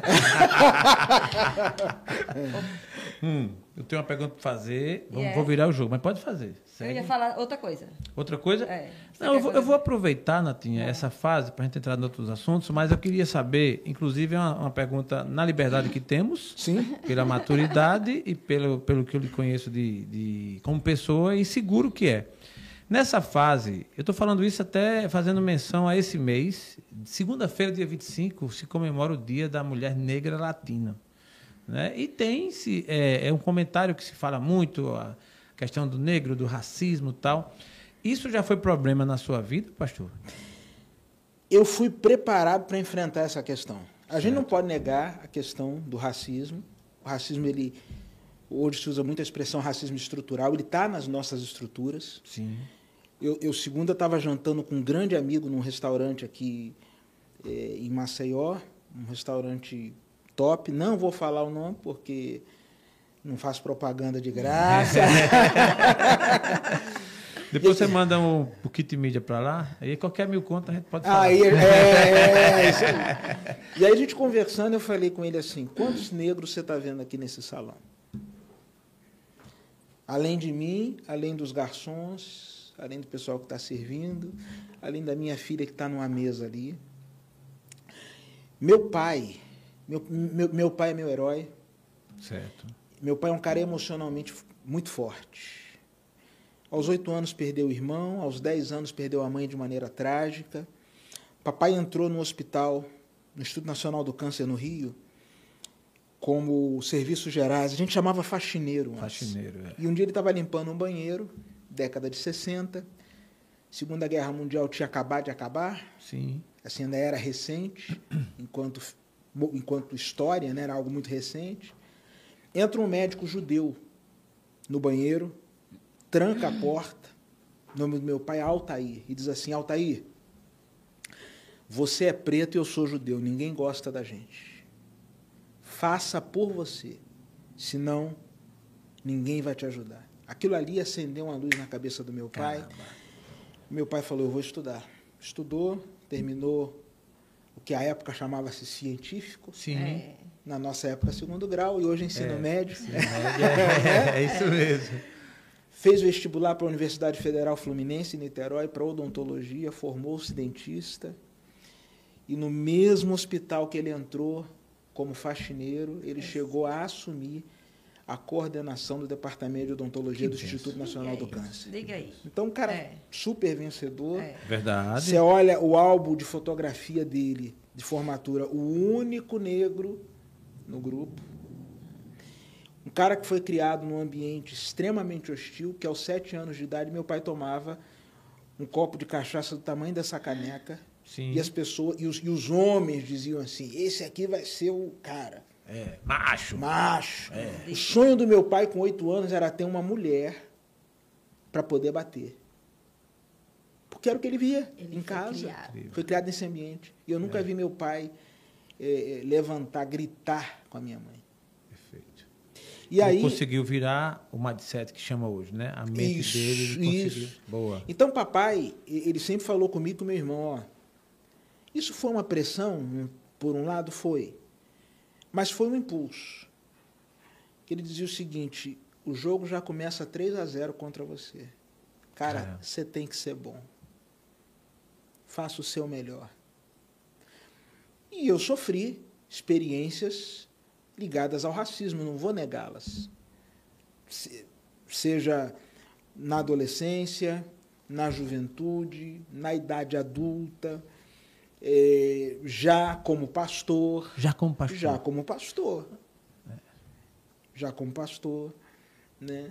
Eu, eu, eu, eu faço trabalho de tradução é, intercalada e uma vez eu fui levar um, um pastor norte-americano que eu tenho uma parceria com ele desde 96, a gente já viajou o Brasil inteiro juntos, a gente já foi para a África quatro vezes juntos. E aí eu fui levá-lo para pregar numa igreja no Rio de Janeiro. E quando eu cheguei, eu fui levá-lo, eu ia traduzi-lo. Sim. E entrou a, a esposa dele, ele entrou. Quando eu ia entrar, o, o pastor que nos recebeu ficou de porta aberta e falou assim: e o, e o intérprete, o tradutor não veio, não? Eu falei: sou eu. Ele falou: ah, desculpa, eu pensei que você fosse o motorista. Ato falho, né? Mas quando, quando ele viu, já tinha ido. É, Ato falho é pau. Quando o cara vê, já foi. é, foi. E não tem volta. E não tem volta. É. Agora, é, e- eu, eu penso que existe o racismo, mas existe também, e aí eu tenho alguns amigos que são militantes e que metem o pau em mim, existe uma coisa que eu chamo da opressão dos oprimidos. A operação dos oprimidos. Que assim, a gente chegou num momento em que você. é, é, é, cara, eu nunca tive problema em ser chamado de negão. Sim. Eu, eu, eu, eu, eu quando, no ensino médio, estudei numa escola técnica, meu apelido era alemão. E eu nunca me senti. É. Então, hoje, hoje, um dia desse eu estava conversando com um amigo, eu falei assim, cara, eu não sei mais o que eu sou. Porque se eu digo que eu sou negro, não, você não é negro, porque negro vem de uma raiz, que quer dizer, eu sou o quê? Não, você é preto, é. você. Então. É, é fogo, né? O momento está muito é. crítico. Está né? muito crítico e é. qualquer coisa que você fala, a gente está aqui falando para o mundo, qualquer é. comentário que você faz aquilo reverbera, daqui a pouco você está sendo cancelado, é, você e tal, e é vitimismo. E, e é um tal. vitimismo. Então, assim, eu, eu já fui vítima de racismo, até porque eu creio que o racismo é, é, é, é uma questão estrutural, está nas estruturas da nossa sociedade, mas eu creio também que em muitos momentos, tem um texto na Bíblia, Números capítulo 13, Moisés envia um grupo de espias para olharem a terra prometida. Quando eles voltam, eles dizem que a terra é boa, blá, blá, blá, que tem, enfim, falam tudo de bom que tem na terra. Só que no final eles dizem assim: mas lá tem gigantes. E nós nos vimos como gafanhotos aos nossos próprios olhos. Jaelso, eu não me sinto menor que ninguém. Boa. Isso mesmo. Eu sou menor que ninguém. Sim. Ninguém é melhor que eu, por eu ser, sabe? Eu não sou melhor que ninguém, ninguém é melhor. Sim, sim. Sabe? Isso é lindo. Se você me, me, me fala assim, ó, eu preciso que você amanhã vá é, é, para uma audiência com o governador. Eu falo com o dono do mundo, não vou falar com o presidente da ONU. Lógico. então eu não tenho, Muito eu não tenho. Bom, então eu acho que existe também Sim. aquilo que, que Nelson Rodrigues chamava da síndrome do vira-lata. Isso, eu ia falar, inclusive, não somente com relação à cor. Tem gente que tem isso no sangue. Tem isso no sangue, então... É, o nordestino, às vezes, o alagoano, porque acha que só o de fora são bons e tal. E aí alguns que são negros, e que eu concordo totalmente no que você bem colocou, mas que meio que consegue piorar o que já não é tão bom. Sim. Não é? é fazendo, e óbvio, eu estou falando isso, mas sou totalmente contra esse tipo de procedimento e também totalmente a favor do combate. Sim. Tem que combater e tal. E não vejo razão para que. Não vejo razão, embora isso exista, mas não vejo razão. Mas uma coisa que ele diferencia. Agora o mundo está ficando chato, hein? É. Tá ficando chato, a gente vai tocar aqui nos assuntos, inclusive, que remete a isso. Mas só fazendo uma alusão, Natinha, e eu acho que é importante. Mas eu não quero ir embora desse mundo, não. tá, chato, tá chato, mas deixa eu aqui. Deixa eu aqui. É, né? Tá bom, é, senhor? Deixa eu deixa aqui. aqui né? É, é, irmãzinha, as, as irmãs, né? Quando eu pregava assim, aí, se Jesus voltasse agora, levanta a mão, quem queria, tal, tal, tal. E tem gente que levanta assim, mas agora não, né? É, não, não, tempinho, não, tempinho. Ô, Jesus, dá pra, né, assim, a volta de Jesus, vai voltar agora, tal. Não, tempinho, tem, aí sempre tem uma, uma desculpa, né? O filho para criar, é. algo para fazer, né? Então o mundo tá chato, mas deixa nós aqui uns é, dias, é, né? deixa uns dias aqui mais, né? Então, é, mas eu fazendo uma alusão ao seu estilo, e eu tenho vários amigos também assim, que eu acho que faz a diferença é estar bem resolvido. Né? A energia que se passa, Sim. a gente tem essa liberdade, conversa tal. E para mim isso não tem ligação com cor. Porque não. você está bem resolvido, é como você falou, eu vou falar com o governador, por que não? Entendeu? E o que acha, ou isso ou aquilo, não tem. Porque dentro de você está bem resolvido. E essa questão do mundo ficar chato termina ficando, porque, embora muita coisa seja realidade, Sim. outras são ficções. Ou que cria mesmo e quer piorar, que é para poder ter meio que um palanque, coisa do tipo. Né? Mas volta a fita de que o estrutural existe e que tem que ser combatido. Tem que ser combatido. Mas eu acho que o melhor combate é quando o próprio passa a ter essa Sim, consciência. Sim, se percebe. Se percebe, passa a ter essa consciência e leva a vida como leva. Natinha. Vamos lá agora. Vamos falar um pouquinho sobre política? Rapaz. Eita, corta, corta! Eu queria, pastor, aqui, ouvir a sua visão. Ari, corta aí, Ari. O que é que o senhor pensa sobre um cristão na política? Tá? Levantar alguma bandeira, é, se manifestar. Como é que você enxerga um cristão sendo político? Eu penso que o cristão ele deve ocupar todos os espaços da sociedade. A política tem, tem que ter cristão na política, tem que ter cristão nas artes, tem, tem que ter cristão ah, ah, na educação, pessoas com valores cristãos. Agora, o cristão na política ele precisa entender uma coisa, que ele não é um representante do seu grupo, do seu gueto. Ele precisa trabalhar em prol, em prol da sociedade em geral. Entendi. Não é porque é cristão, é evangélico e vai estar ali meio que fazendo, é só meio que tentando privilegiar por dizer que é cristão. classes. É, entendeu? Entendi, e, entendi. e ficar fazendo uma série de leis só para beneficiar a igreja. E, e- e eu sou contra. Na década de 80 falava-se muito assim: cristão vota em cristão, irmão vota em irmão, irmão vota. Não, eu não penso dessa forma, não. Sim. É, é, é, é, o, o fato do camarada ser um cristão, é, eu, eu abomino, abomino, essa é a palavra. Sim. Alguém que se candidata usando o nome de pastor. Perfeito. Vote no pastor Tércio. Eu abomino, Perfeito. porque você está se valendo de, um, de, uma, de uma prerrogativa eclesiástica para vote no padre fulano. Não, Voto no fulano. vote no fulano. É. Entendeu? Se ele é padre ou se ele é pastor, Até porque eu entendo que sacerdócio não é profissão, é vocação. Então, Sim, você concordo contigo. você, você não pode usar da sua vocação como. Ah, mas o médico não diz doutor Fulano? Ele tem uma profissão. Sim. Eu tenho uma vocação. Perfeito, perfeito. No Brasil, conforme a Natinha perguntou, existe muitos é, que se apropriam mesmo disso aí, né? É, meio que montam uma rede de igreja, meio que monta, já, já trabalha meio que aqueles anos que antecedem a eleição, trabalha meio que pensando nisso. Isso eu acho que dificulta muito, né? É, é a- A, a, a, a gente está vivendo um momento difícil na igreja brasileira. Difícil. difícil. Existe a polarização hoje, né? Polariza- Os extremos. Extremos. É um assunto que eu queria ouvir também da- É. né, do, do pastor. Eu, eu penso assim, sabe, Jaelson, Renata, que é, é importante que nós tenhamos pessoas com valores cristãos em todos os setores. Sim. Mas eu não acredito, e é uma opinião minha, que a igreja precise de um porta-voz que a defenda nas casas legislativas. Ah, mas se a gente não tiver um deputado nosso lá, vai, vai entrar um deputado que vai fazer isso, aquilo, aquilo, aquilo outro. Eu acho esse argumento muito pobre. Eu acho esse argumento muito pobre. E a grande verdade é que a dita bancada evangélica, infelizmente, na sua maioria, mais envergonha que orgulha. É verdade. E a igreja, o, o, o desconhecimento da história, cara, é, é triste.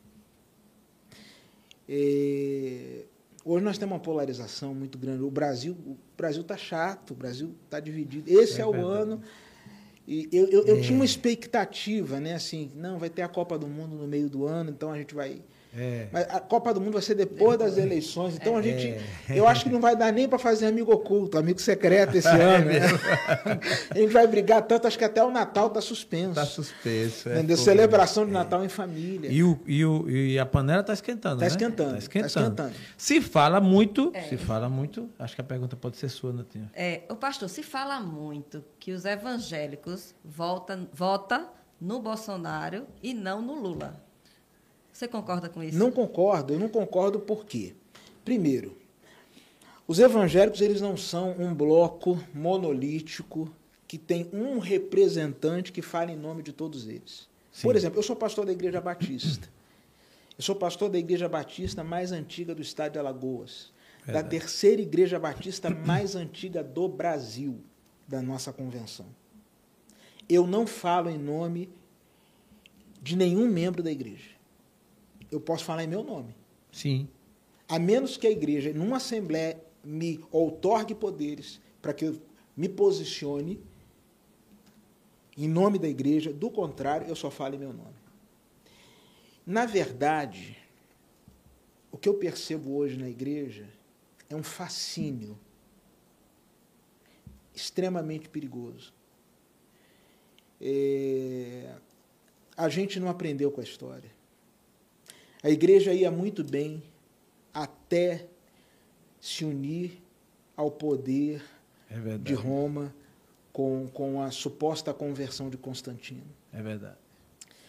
É, me causa estranheza uma igreja, uma igreja que, ainda que a agenda moral ou a, do Bolsonaro, em alguns aspectos, alguns aspectos, Sim. se assemelhe um pouco mais ao discurso evangélico, ele não representa os evangélicos. E eu estou vendo com muita tristeza alguns pastores que manifestam um amor maior a Bolsonaro do que a Jesus. Isso é muito sério. Então, Bolsonaro não é o Messias, assim como Lula não é o, o anjo Gabriel. É. Isso mesmo. É isso então, mesmo. a, a, a, a, É. a, a igreja, é, a, a igreja vai pagar uma conta.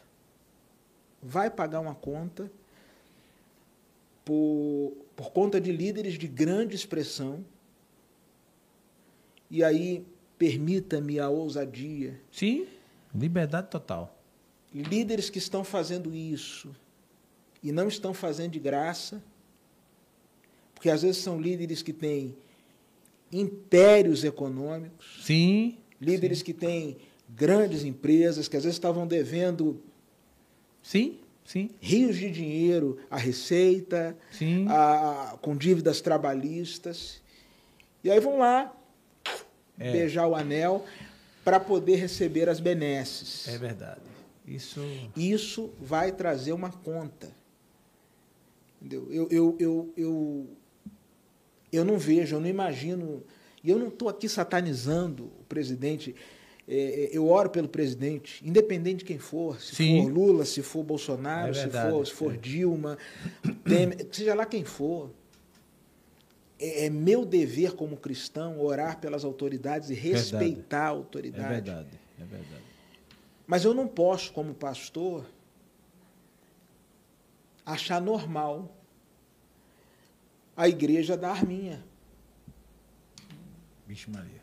Sabe? É. Isso não é normal. Isso não, Não, é, não, Nós- não. nós- nós estamos não perdendo é normal noção. mesmo, não é Entendeu? normal. As- Não, aqui para nós. assim como- Na igreja, você fazer o símbolo da Não, arma. não, não, não. Não é normal. Assim como eu acho que a igreja Sim. não pode é, é, é, é, Levantar a, vermelha, a bandeira vermelha. É, a- a- abraçar a bandeira do, do, do, do aborto, e seja lá em qual momento for, de, de, de abraçar a bandeira de projetos como que tentam olhar a pedofilia apenas como um transtorno psíquico, apenas uma doença, então você descriminaliza. A, a, a igreja que, que apoia a, a questão da descriminalização da, da, da, das drogas ou apoia o uso da droga recreativa, porque eu fui criado no subúrbio. Então, cada playboyzinho que está comprando maconha e está achando que está tirando onda, ele está botando uma, ele está fortalecendo, ele está armando o tráfico.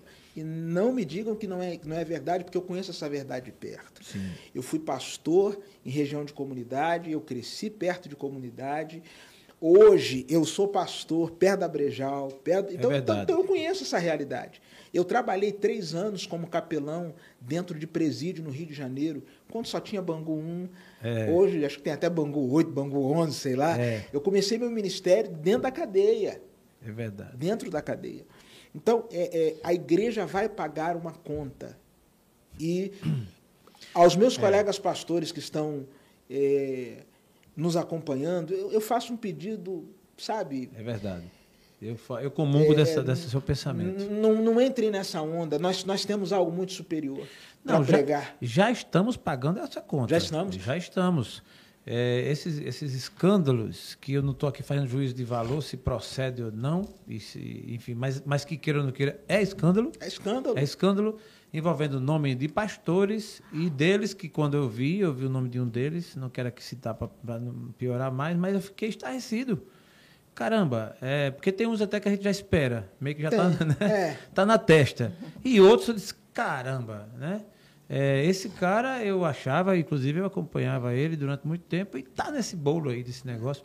É, eu concordo que a igreja ela tem que se posicionar e tem que ter essa liberdade à democracia, Mas essa de levantar a bandeira A, a bandeira B, realmente fica difícil. Eu tenho na minha igreja, na minha igreja, na igreja que eu sou pastor, Sim. pessoas que são ligadas a partido de extrema esquerda. Tem um menino lá da igreja que ele é de extrema esquerda. Eu tenho pessoas que são ligadas à, à direita, se bem que eu, eu acho de verdade que no Brasil isso, É. isso não existe. Eu também, eu também. Isso Eu é a acho- emoção do momento. Eu acho que é mais uma agenda de interesses. É verdade. Né? é. Porque a maioria que se diz o extremista de um lado ou do outro, nem ele sabe por quê. Nem é, é. Não sabe. Não sabe. Não Por que, é que sabe. você é esquerda? É porque eu, eu gosto de fulano, aí faz umas comparações, né? É, é. É meio é. que assim de, né? é, então, ah, tem muita gente que está votando mais pelo que não quer Sim. do que pelo que quer. Né? O cara que vota no Bolsonaro, votando nele só porque não quer o Lula. É. E o cara que está votando no Lula, mas só porque não quer o Bolsonaro. É. Aí isso é uma coisa que realmente é, traz uma preocupação, e voltando para a questão evangélica, muito mais. É. Né? Eu me preocupo com, com, com eventos. Se Bolsonaro ou Lula chegar, um dos dois, chegar na tua igreja para dar uma palavra, tu deixa ele subir no púlpito? Não. Não. Não. Não. Eu já recebi aqui o governador do estado, em época de campanha, de reeleição não atual, um ex-governador. Sim.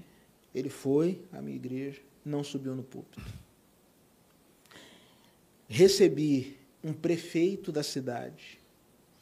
Não era época de campanha, ele foi trazer uma palavra em nome da cidade à igreja. Eu dei oportunidade de fala a ele. Sim. Mas Plena nesse- campanha. em plena campanha, eu, eu tenho amigos que são candidatos eh, às casas legislativas. E todos eles sabem a minha postura, respeitam a minha postura. Eh, um deles chegou para mim e falou assim: Pastor, eu nunca fui na sua igreja, eu vou esse ano para quê? Deixa passar a eleição, que eu vou lhe Verdade. fazer uma visita. Verdade. Então, eh, se hoje eu estiver na igreja, entrar o Bolsonaro, a Bíblia diz que a gente tem que honrar as autoridades. Ele é o presidente do Brasil. Sim. Então, Fato. eu vou orar por ele, vou pedir que ele fique em pé no seu lugar, mas não tem clima. Mas para eu dar o microfone para ele falar, não. Ali, Perfeito. púlpito não é lugar para palanque. Muito bom. Muito bom. Eu penso assim também, respeito o que quiser fazer do jeito que quiser, mas eu penso assim também, porque aí você mantém uma linha. E a gente está vivendo um momento hoje que é a apropriação indevida dos símbolos.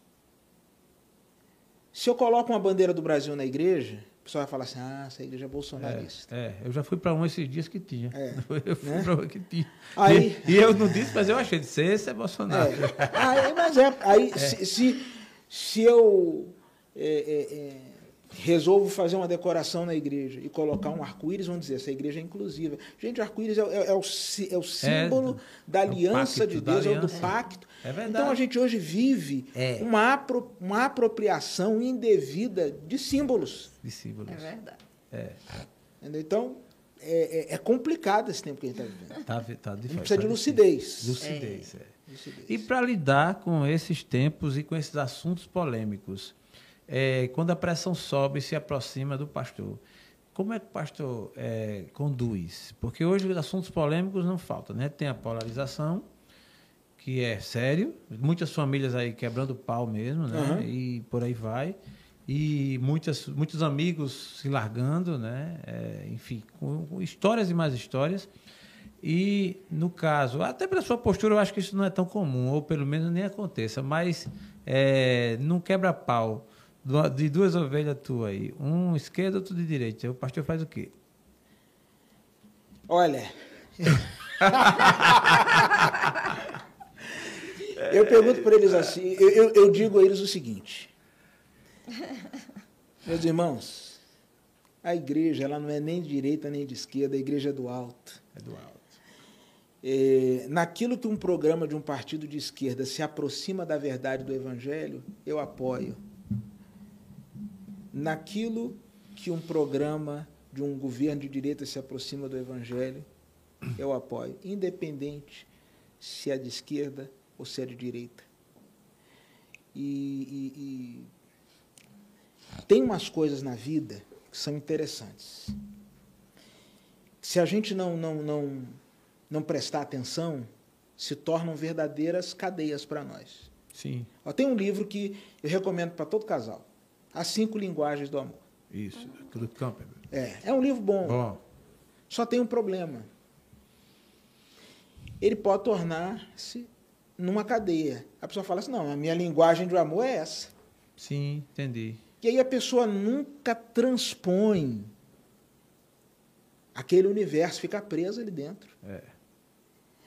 Então, a compra do pacote sem crítica, É. a compra a crítica, é perigosa demais. É perigoso. Então, nós temos muitos temas sensíveis. Por exemplo, nós temos a questão da polarização política. Nós temos. eh, a gente viu agora, né, essa menina de 12 anos que foi abusada e engravidou. E alguém me perguntou assim, pastor, o que, que o senhor acha disso? Eu disse, eu. Eu não acho nada, eu, eu, eu, eu, eu não, eu não, tenho o que falar. Eu É prefiro ficar calado.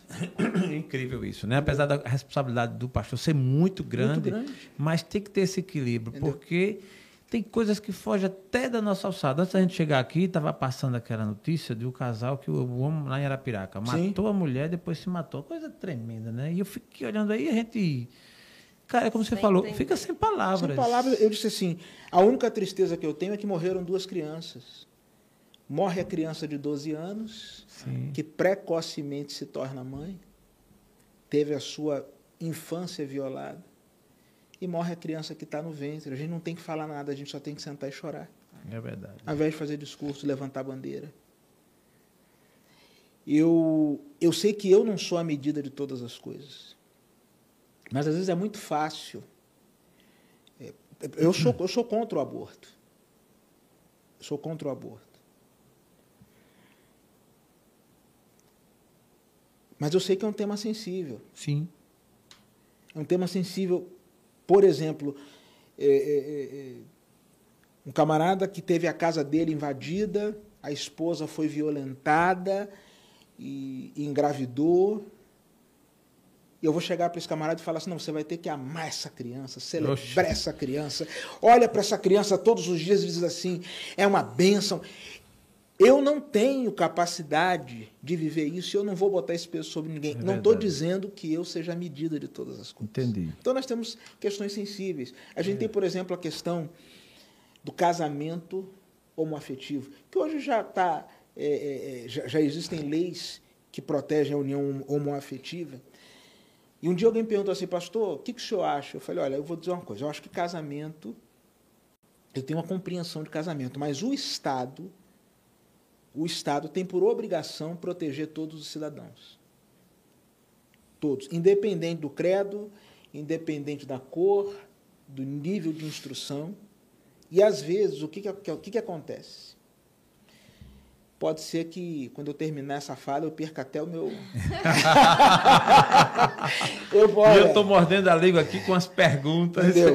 Aí, a família que sempre criticou, falou, não aceita esse negócio, é uma pouca vergonha. Eu, eu não. Para mim, eu entendo o padrão de Deus do ponto de vista bíblico, Sim. homem e mulher. É minha compreensão bíblica. Agora, eu não posso exigir do José que não tem, que não vê a Bíblia com a mesma autoridade que eu vejo, que tem o comportamento que eu tenho. Sim, verdade. Então, a família que sempre meteu o pau, sempre falou mal, não sei o quê, aí os caras foram construir um patrimônio.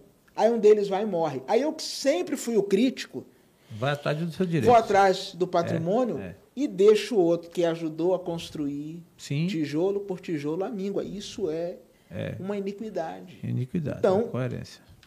Uma incoerência. Então, o Estado, o Estado, ele precisa ter políticas públicas, ele precisa ter uma legislação que contemple essas pessoas que são cidadãos de direito. Sim. E como você bem colocou, muita coisa na nossa vida só tem um peso, o devido peso, quando acontece com a, com a própria pessoa. Sempre que o, a bronca é no vizinho, é diferente. mais fácil, É né? mais fácil. É mais fácil. Eu digo pela minha vida. Eu cheguei em casa na madrugada, tem uma quadrilha na minha casa levando, fazendo uma devassa em tudo. Mas, numa noite de Natal, eu saindo de Meu uma Deus. ceia. Né, tem, Quando eu boto a cara, tem uma quadrilha já levando e levou muita coisa. E eu saí, tive que dar um carro, dar uma ré rápida, os caras entraram pelos fundos. E eu fiquei uns dias assim, traumatizado, traumatizado. E mudei um pouco a visão do que eu achava de, de punição. Lógico que você vai passando, você vai se equilibrando mais e tal, mas naquela ocasião meu pensamento era o pior dos piores. Sim. E aí foi a conclusão que eu tirei. Sempre que você vê qualquer crise, qualquer situação na vida de outro, a realidade é uma. Quando vai para a sua, o seu filho, a sua filha, a sua esposa, seu esposo, seu cônjuge, seu parceiro, seja quem for, aí o, aí o corpo muda. Muda, muda. Então, assim, é realmente delicado. Eu acho que essas verdades absolutas que muitos levantam, elas terminam meio que não tendo sustentação. Porque a verdade absoluta que a gente conhece até hoje é o próprio Cristo, né? Sim. Eu sou o caminho, a verdade e a vida. E somente ele pôde dizer essa frase. O restante não tem como. É muita coisa do achismo e tal. E muita coisa que não tem resposta. E aí entra realmente alguns pontos. Agora, é, a crença que eu, a pessoa tem, no caso do pastor, é que ela deve ser conservada. Não é? É, uma igreja evangélica hoje é, não fazer, efetuar a comunhão ao casamento homoafetivo. Você acha que vai chegar no ponto que vão, vai, vai, vai fazer ou que as igrejas vão ceder, porque alguns já estão até fazendo, ou não? Haverá esse movimento que vai resistir? Olha, é, eu vou, vou fazer duas, vou dar duas respostas. Uma geral e outra específica. Certo. A geral, algumas igrejas já estão fazendo. E. Por exemplo, a minha igreja foi organizada em 1885. 137. É, num Brasil escravagista. Antes da abolição. Alguns dizem, fontes históricas, dizem que o primeiro pastor da minha igreja era senhor de escravos. 137 anos depois, o pastor dessa igreja é um negro. Alguém imaginaria, daqueles primeiros cristãos, que um dia um negro se assentaria na Verdade. cadeira de pastor presidente? É verdade. É, eu, por entender claramente o casamento, eu, eu respeito a afetividade, eu respeito a, a opção Sim. ou a orientação. São tantas palavras que a gente não sabe nem mais a- o termo correto, que vai o- Sim. escolha, opção, orientação Sim. e eu respeito. Mas existe um- um- um- um princípio constitucional que diz que nenhuma pessoa é obrigada a fazer algo contra a sua consciência. Eu, enquanto pastor, entendendo que a Bíblia preceitua, mesmo daqui a 10, 20, 30 anos, ainda que todas as igrejas aceitem, ainda que a minha igreja decida numa assembleia que tem que fazer, eu não vou realizar sem demonizar. Sim. Sem demonizar, Muito sábio a sua convivo Sim. pacificamente, pacificamente com pessoas que têm relacionamentos homoafetivos, sem nenhum tipo de discriminação, sem dizer que vão para o inferno, sem dizer que É, não não é, não é esse meu papel. Meu papel é, é, é- é ser presença de Cristo por onde eu passar. Mas eu não vou realizar esse tipo de cerimônia e- e- e entendi. é o meu ponto. É o meu ponto. Muito bem colocado. Na modernidade, pastor, com tanta informação que existe hoje, existe um- uma situação, e já caminhando para a nossa reta final, e o papo está gostoso, e tem, e, tem, e tem pontos, né, Natinha? Vamos deixar aqui o gostinho de Quero Mais para o capítulo 2. Me convida que eu volto. Agora, da próxima vez, vocês vão ter Vou que pagar o, o transporte. né? Eu estou falando isso, gente. Você que está em casa não está entendendo. É. que da janela da minha casa eu consigo ver o estúdio. E olha que ele só veio no 109. É, Imagine. é, a gente queria imagina. que ele viesse no 2, no 3, no 5. Mas graças Veio a Deus, pastor né, Célio pastor? Tessa está aqui. Veio né? na hora certa. É, então assim, é um papo gostoso, é um papo que realmente requer o equilíbrio, eu também caminho por isso, eu acho que todo extremismo, todo achismo, todo fanatismo, ele, ele dificulta as relações. Dificulta. Ao contrário do que quem assim procede pensa que está fazendo algo de positivo ou de bom, é o contrário, porque a dissensão ela não vai. Eu acho que existe um negócio que a gente precisa levantar, é uma bandeira essa sim, que é a do respeito Sim. respeitar as diferenças, dif- É as divergências. Acabou. Porque na hora que eu respeitar, e respeitar não quer dizer necessariamente que você tenha que concordar ou abraçar a causa. Você apenas respeita. Então está resolvido. E o que é respeitar? É você não fazer nenhum tipo de. muito menos de agressão, né? De aversão. De, cada um tem o seu espaço, seja que for, que igreja for, que orientação for. É respeito. Acho que isso aí é o carro-chefe. E a igreja precisa retornar para o que a Bíblia ensina. A, a- a Bíblia, no nosso caso, de igreja protestante, a gente declara que a Bíblia é a nossa suficiente regra de fé e prática. Sim, Então, fechado com a Bíblia. fechou. Entendeu? Eu, eu, eu, não, eu, eu, não, eu não apedrejo ninguém, eu não preciso brigar. É, isso vai. É o que você falou, eu respeito. O respeito, e o respeito, ele se enquadra em todo sentido. Por exemplo, vou dar um exemplo aleatório falando de, de, de igreja evangélica. A Adventista guarda o sábado. Aham. Beleza. Aí eu, mas eu discordo, então vai para vai outra, vai para Batista, vai para Presbiteriana, vai para Assembleia. E aí? Mas eles estão errados? Não. Ele vai fazer lá, assim. É, é- é um consenso interno da convenção. Você já percebeu que o ser humano vive tentando dar as últimas palavras? É, é meio que querendo. É. Você É vai muito na- mais querendo dar jeito no. É. né, no Você vai numa reunião de condomínio. Eu não vou em reunião de condomínio, nem se fizerem o Pix para mim. Mas assim, às vezes você tem Olha uma reunião. síndica. ah, é. Às vezes você tem uma reunião, aí fica lá a reunião, o pessoal falando, falando, falando, falando, falando, falando. Aí tem um cara que está calado a reunião toda. Aí no final diz assim: Eu só queria dar uma palavra. E ele fala o que todo mundo já disse. É. Só para poder chegar em casa e falar para a mulher assim: Tava uma confusão, mas quando eu dei uma palavra.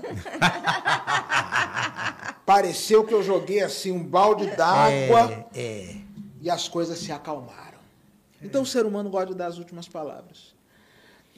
Eu penso assim, eu estou num grupo.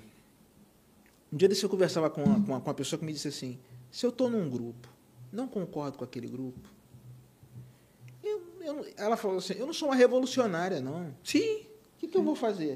Eu vou me embora. sim. Vou procurar meu canto. Pronto. É o que eu acho também.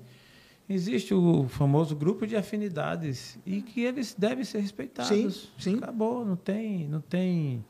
é, não tem para que você querer mudar né, algumas situações que é consensual daquele grupo. Para que então eu vou querer entrar ali e querer. Aí se eu não, por exemplo, para quem né, não discorda de não guardar o sábado, vai para lá fazer o quê? Vai querer, vai brigar, vai provar que o sábado não, porque é no Antigo Testamento, no Novo não. Meu irmão, vai para outro canto, deixa o pessoal guardar seu sábado lá. Você sabe que uma das primeiras. Para o pastor de 2002, eu diria ande mais com o povo. Para o pastor de 2005, que foi o pastor que veio para Maceió, eu diria o seguinte: entenda que o diferente aqui é você. Porque a gente que, que ocupa a liderança, a gente quer que todo mundo se amolde a gente. É mesmo. E eu- Inclusive os pais, Sim. querendo que os filhos também. É. E que isso é uma ilusão. É. E aí, quando eu cheguei aqui, eu vim, eu vinha da cultura do Rio, eu não consegui respeitar a cultura da igreja. Caramba. Eu quis meio que impor a minha cultura pessoal, o meu jeito pessoal. Só que eles estavam felizes daquele jeito ali. Sim, O diferente era eu. é. Entendeu? Era O- até o- mais é, fácil você o que- mudar do que mudar o restante. É, o, o- quem chamava macaxeira de aipim era eu, quem chamava charque de carne seca era eu. Todo mundo falava macaxeira, todo mundo falava charque. E eu queria que da noite para o dia, não, gente, a partir de hoje é aipim. Não, não, não, não. Vai chamar uma macaxeira que é melhor. É. Boa. Eita, essa foi boa. É. Eu diria para o de 2005, aprenda a respeitar a cultura do povo. Ah, eu acho também. Eu acho que, inclusive, é um gancho legal para gente que está. Esses dias eu gravei com uma pessoa aqui que não disse que tem 50, disse que é 45 mais. Eu amei, né? Essa tese. Disse, não, eu, eu tenho 45 mais. Aí ficou nessa e eu brinquei bastante com essa história de 45 mais. É, a gente que tem 45 mais, É. se a gente não entender dessa forma, com a geração que está vindo, que já está aí atuando, que está comandando, a gente vai, não vai viver. Vai não. Não vai viver. Vai ficar na contramão o tempo todo. Então, assim, você não vai perder a sua essência, você vai manter alguns valo- os valores, aliás, mas assim, se adaptar. Então, a gente está aqui, por exemplo, no podcast. Meu amigo, eu estou gravando, eu estou conversando. Então, assim, gravo aqui com todo credo religioso, gravo aqui com opções sexuais e gravo aqui porque eu penso que todo ser humano tem algo de bom dentro de si. Seja ele de que linha for. Tem, tem três marcas muito fortes, né? Desse tempo aí. E a gente, quando estava fora do ar, você estava falando sobre. Ele falou você estava falando, eu vou usar modernidade, apesar de saber da questão. Você fez esse. Isso, Você estava exatamente. explicando É. tal, é mais pós-modernidade e tal. Eu falei, é verdade. Mas existem três marcas desse tempo. A a primeira, que é a pluralidade. Sim. Né? Então, por exemplo, quando você fala assim, família, e aqui eu, por exemplo, eh, você tem a família pai, mãe, pai, mãe e filhos, você tem a família de irmãos, você tem a família mosaico, meus, os seus e, É. os no- e os nossos. E os nossos, é o caso da gente. É. Então, Família mosaico. família É, mosaico. quem é? É. Aí você tem marca de carro, Sim. Tá plural. Uma outra marca é muito forte é a, a, a privacidade. Cada vez mais Sim. a vida, sabe, cada um cuida da sua. É verdade. é verdade. Cada vez mais. Isso é mesmo. Entendeu? E, inclusive, essa visão dos líderes, né, que- dos gestores, dos que estão à frente. Porque, como você falou, na medida que você quer passar uma régua e trazer ao seu gosto, Uhum. dentro do que você acha somente, você vai ficando sozinho. Vai. Vai ficando sozinho. Meu irmão, que é 45 mais, também, ele está lendo um livro do Billy Graham chamado De Volta para Casa, que Eu Billy sei. Graham fala sobre envelhecimento.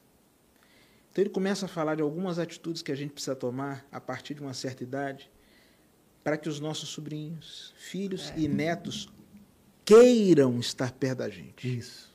Isso. Queiram estar perto da gente. Então, assim, tem a, a plural- a- a pluralização, a privatização, Sim. que a minha vida é cada vez mais minha. E existe um processo de secularização,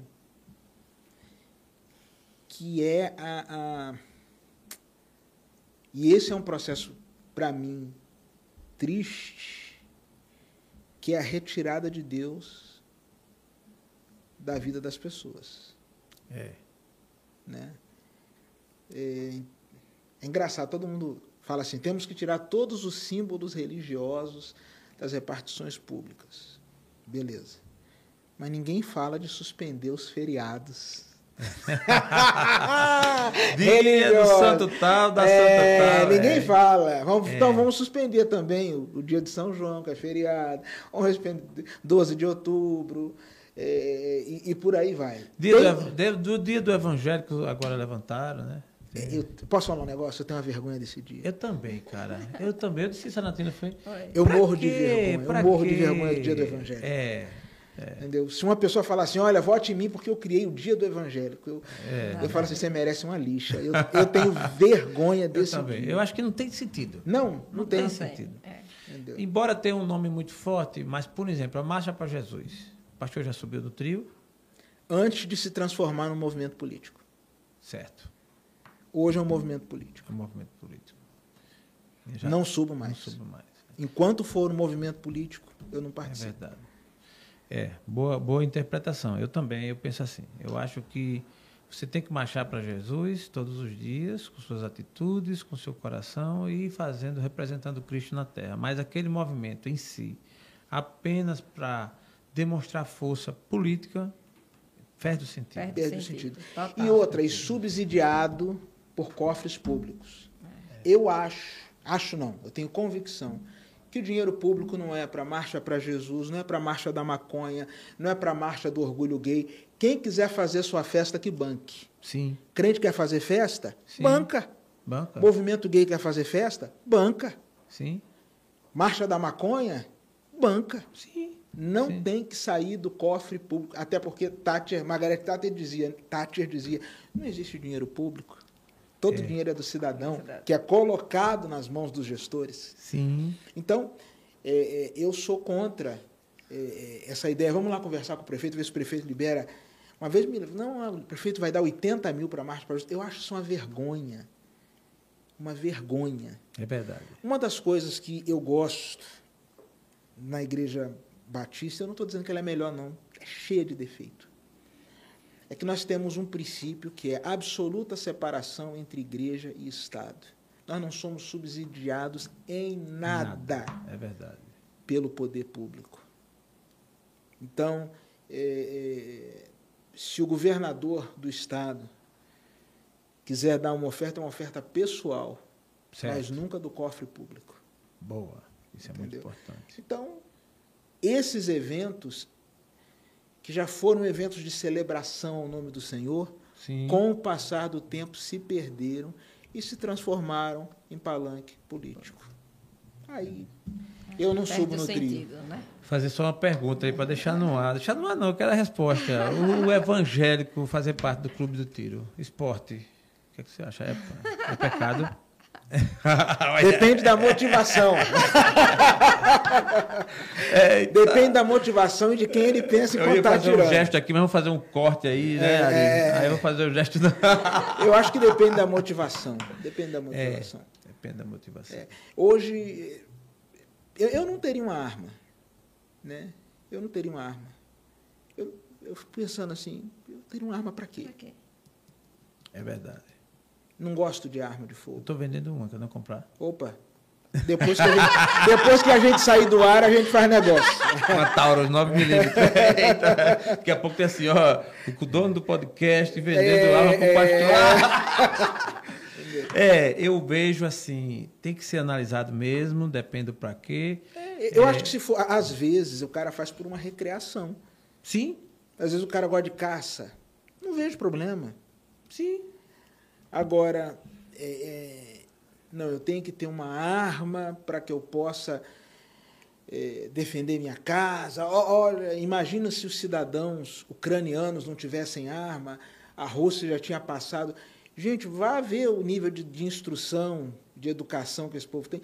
Aqui no Brasil, nós somos muito, nós somos muito coléricos. Gente colérico. A gente, a gente não aguenta o trânsito. Imagine esse trânsito, todo mundo armado. Eu mesmo já tinha matado uns cinco. Essa foi boa. É, é, não, Eu realmente. todo dia dar um tiro. Pelo menos nem que saia pra cima. É, o teto, eu- meu carro ia ter que ter teto solar. Ia pá, pá. Abre o sinal, o nego não ia buzinar, não. É, é verdade. Ia mandar era bala. Então, É. eu não acho que seja pecado o cara ir para o clube do tiro. Eu, eu tenho uma ovelha que, eu- um membro da igreja, que é instrutor de tiro. Tem um outro que, me, que falou assim, pastor, vamos lá no, no meu stand, o senhor dar uns tiros. O senhor vai ver como é desestressante. E é mesmo. É, ele, ele falou, é desestressante. Eu não vejo problema nenhum. Sim, entendi.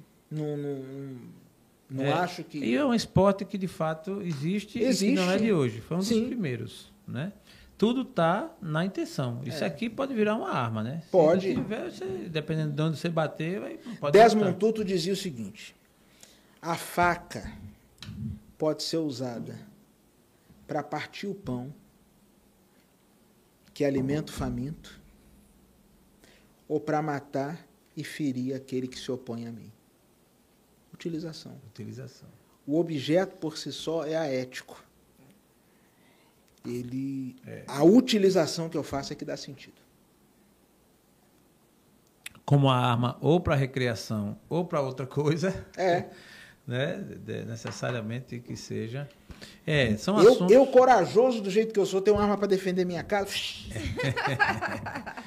É, eu acho assim, quem realmente também mora em lugares a depender, você mora num sítio, na fazenda, não sei o quê, você tá ali, o cara entra, você Sim, também, sim, aí é outra sim. coisa. Mas você mora num apartamento aqui Na Ponta Verde. na Ponta Verde, né? O 15 andar, É. portaria 24 horas. Eu, eu tenho uma arma para defender minha família? Não precisa. É, andar com ela, como você falou, num trânsito desse não precisa. É. né? A menos que, não, sou da segurança pública, eu sou um policial. eu- Sim, sim, Aí, o policial, a arma já faz parte do corpo, né? Eu defendo é, como recreação. Sim. E aí sim, de- desestressa mesmo. Aí você tem um dia que você vai lá e dá uns tiros naquele alvo e tal. Meio que a adrenalina sobe e você meio que dá uma relaxada. Mas Já me disseram isso, já E é, disseram. é fato. Eu, Mais do que isso, não tem pra quê. Não tem, entendeu? Não tem, não tem qualquer dia me leve. Boa. Me leve. Segunda-feira vai ter um segundo stand inaugurado aqui, que vai ser um shopping. Vai ter lá Lava Jato, Brinquedoteca, Salão de Beleza. Tô precisando de beleza. Providenciar uma taura pro pastor. É, Eita, é, que é. corte. Já pensou? É. Mas, pastor, a gente está muito contente com a sua presença aqui. Já na reta final do nosso bate-papo gostoso, a gente queria fechar com chave de ouro, ouvindo pelo menos duas respostas suas a uma, a uma pergunta que é praxe para nós do TheCast. Na sua trajetória, hoje com 45 mais, 45. com 45 mais, um momento sombra da sua vida. Aquele dia que realmente, tipo Elias, foi para debaixo do zimbro e disse assim: Ah, eu quero morrer de repente. Eu tô, vou falei Elias porque é o personagem mais Aham. conhecido. Mas na vida do pastor Técio Ribeiro, qual foi o dia, momento sombra? Momento sombra para mim. Eu vivi na pandemia quando uma ovelha muito querida, uma mãe que eu tinha, doutor Yasmin, partiu. Eu nunca orei tanto pela cura de uma pessoa como orei pela Yasmin, nunca. Meu pai passou nove dias numa UTI e eu não orei metade que orei pelo meu pai do que eu orei por ela. Quando o telefone tocou, no dia 22, alguém disse: Olha, o filho dela falou: Mamãe partiu. Porque uma semana antes, dia 17 de maio, eu estava no Arthur Ramos, na antessala, aguardando ela ser entubada. Eu, muita gente não sabe disso, mas várias pessoas, antes de serem entubadas, pediam a visita pastoral. E eu entrava naqueles ambientes e fui guardado pelo Senhor. Eu não sei como, não sei explicar. Eu entrava, ambiente. Eu, lembro que um dos médicos, nós estávamos no antessala, ele falou assim: Olha, daquela porta para cá, a gente está lutando com um inimigo que a gente não sabe o que é. E é daqui para frente é por sua conta e risco. Eu olhei numa janelinha, tinham seis viaturas de, de planos funerários, de, casa funerária. O tempo que a gente ficou ali na antessala, eu com os três filhos dela, era um tal de passar, é, como diz na, na enfermagem, pacote. E o médico veio, disse, olha, a gente conseguiu entubar, foi bem sucedido. Isso foi no domingo, na segunda nós estivemos como igreja na calçada da casa dela, porque o marido dela também estava convidado. E era uma época que a gente não sabia contra o que a gente estava lutando. Igreja ali orando, a igreja chorando. E é engraçado, eu tinha certeza que ela sairia. Eu lembro de uma madrugada que eu acordei e gravei um áudio para ela. Porque Yasmin, uma das pessoas mais felizes que eu já convivi, mais espontâneas. Ela era diretora da Faculdade de Medicina da UFAL, muito espontânea, e eu gravei um áudio. Amava esse período de São João. Imagina. E quando eu cheguei aqui, foi uma das brigas que eu tive com ela, porque eu não entendia a questão cultural. Entendi. E eu mandei um áudio para ela e falei assim: minha doutora, a senhora vai sair. E eu prometo à senhora que mês que vem, era maio, nós vamos dançar quadrilha junto. Nós vamos dançar forró. Imagina, De madrugada né? eu gravei. Aquele esse- mimo, né? De madrugada eu gravei esse áudio. A filha dela, que é Yasmin também, estava com o celular da mãe, disse assim: Pastor, ela vai ouvir esse áudio. E Deus tinha um plano muito melhor para ela. Ela realmente foi curada. Curada de todos os males, está na presença do Senhor. Imagina. Agora foi um momento sombra, porque Difícil. eu confesso a vocês, eu comecei a me perguntar assim, mas a gente ora. Eu tive uma crise de fé. Entendi. A gente ora para quê? Por que, que a gente ora tanto? Será que eu tenho que ensinar a Deus o que, que ele tem que fazer com os filhos dele? Você sabe quem me ajudou a sair desse momento sombra? Um ateu. Karnal tem um livro chamado Pecar e Perdoar. E ele diz: oração não é símbolo de fraqueza. Oração não é abstração do problema. Oração é reconhecimento que você tem uma debilidade que só pode ser tratado por alguém maior que você. Muito bom. E na leitura bíblica do Salmo 23, quando eu comecei a olhar os cenários, pastos verdejantes e águas tranquilas, vale da sombra da morte, a mesa, Sim. Perante o inimigo. e em todos esses lugares Deus presente. Mas foi um momento sombra Muito para mim. sombra. sombra. muito sombra para mim que durante eu não conseguia passar na rua Imagina. que ela morava. Mexeu com o pastor. Mexeu, mexeu, aquilo. a- a- a- ela dizia para mim assim: Eu te amo como filho e te respeito como pai. Que frase. Que frase. No trabalho, não sei se foi de mestrado ou doutorado dela, na dedicatória está meu nome lá. Entendi. Havia uma, uma raiz de. É. E, e- e um amor profundo. Amor profundo. por ela, por Paulo César, seu esposo. Entendi. Foi a família, assim. Foi a pessoa que, na nossa chegada aqui, e, e sem nenhum demérito aos outros irmãos da igreja, eles vão entender isso, aqueles que estão participando, mas foi a. Foi, Paulo César e Yasmin foram aqueles que mais nos abraçaram Imagina. E uma das pessoas mais felizes. E, e uma época que a gente não podia se despedir de ninguém. Isso Eu é lembro que a gente difícil. chegava é no, é no a gente chegou no Parque das Flores e aí tinha um cara com a prancheta, perdão, tinha um, um colaborador com a prancheta Sim. e dizia assim, o senhor vai para o sepultamento de quem? O cemitério não fechava, nove horas da noite. É, Do, da doutora Yasmin. Aí ele começou, já tenho sete pessoas, só podem entrar dez. Eu falei, não anote meu nome, eu sou pastor, eu sou oficiante. A gente chega lá e o cara dizia, tem que manter um metro e meio de distância É, do caixão. foi difícil. Foi Bem difícil. difícil. Então aquele momento foi sombra. Sombra. Imagina. Não, é, cortou o coração, muita gente sofreu, e nesse seu caso aí, pela ligação, É. muito mais. Mas, pastor, na vida, como tem lá na palavra também, o choro dura a noite, mas tem a alegria que chega pela manhã. É verdade. Não é isso? Então, na sua, nos seus 45 mais, o momento luz, né, Natinha? Momento luz. É. Nascimento dos meus filhos. Opa. O nascimento, eh, eu assisti o nascimento dos três. Estava na sala de parto, nos três. Eu lembro, por exemplo, quando a Tirza, Tirza, 21 anos, Ana Ruth, 18 anos, Caleb, 10 anos. Muito bom. Quando Tirza nasceu,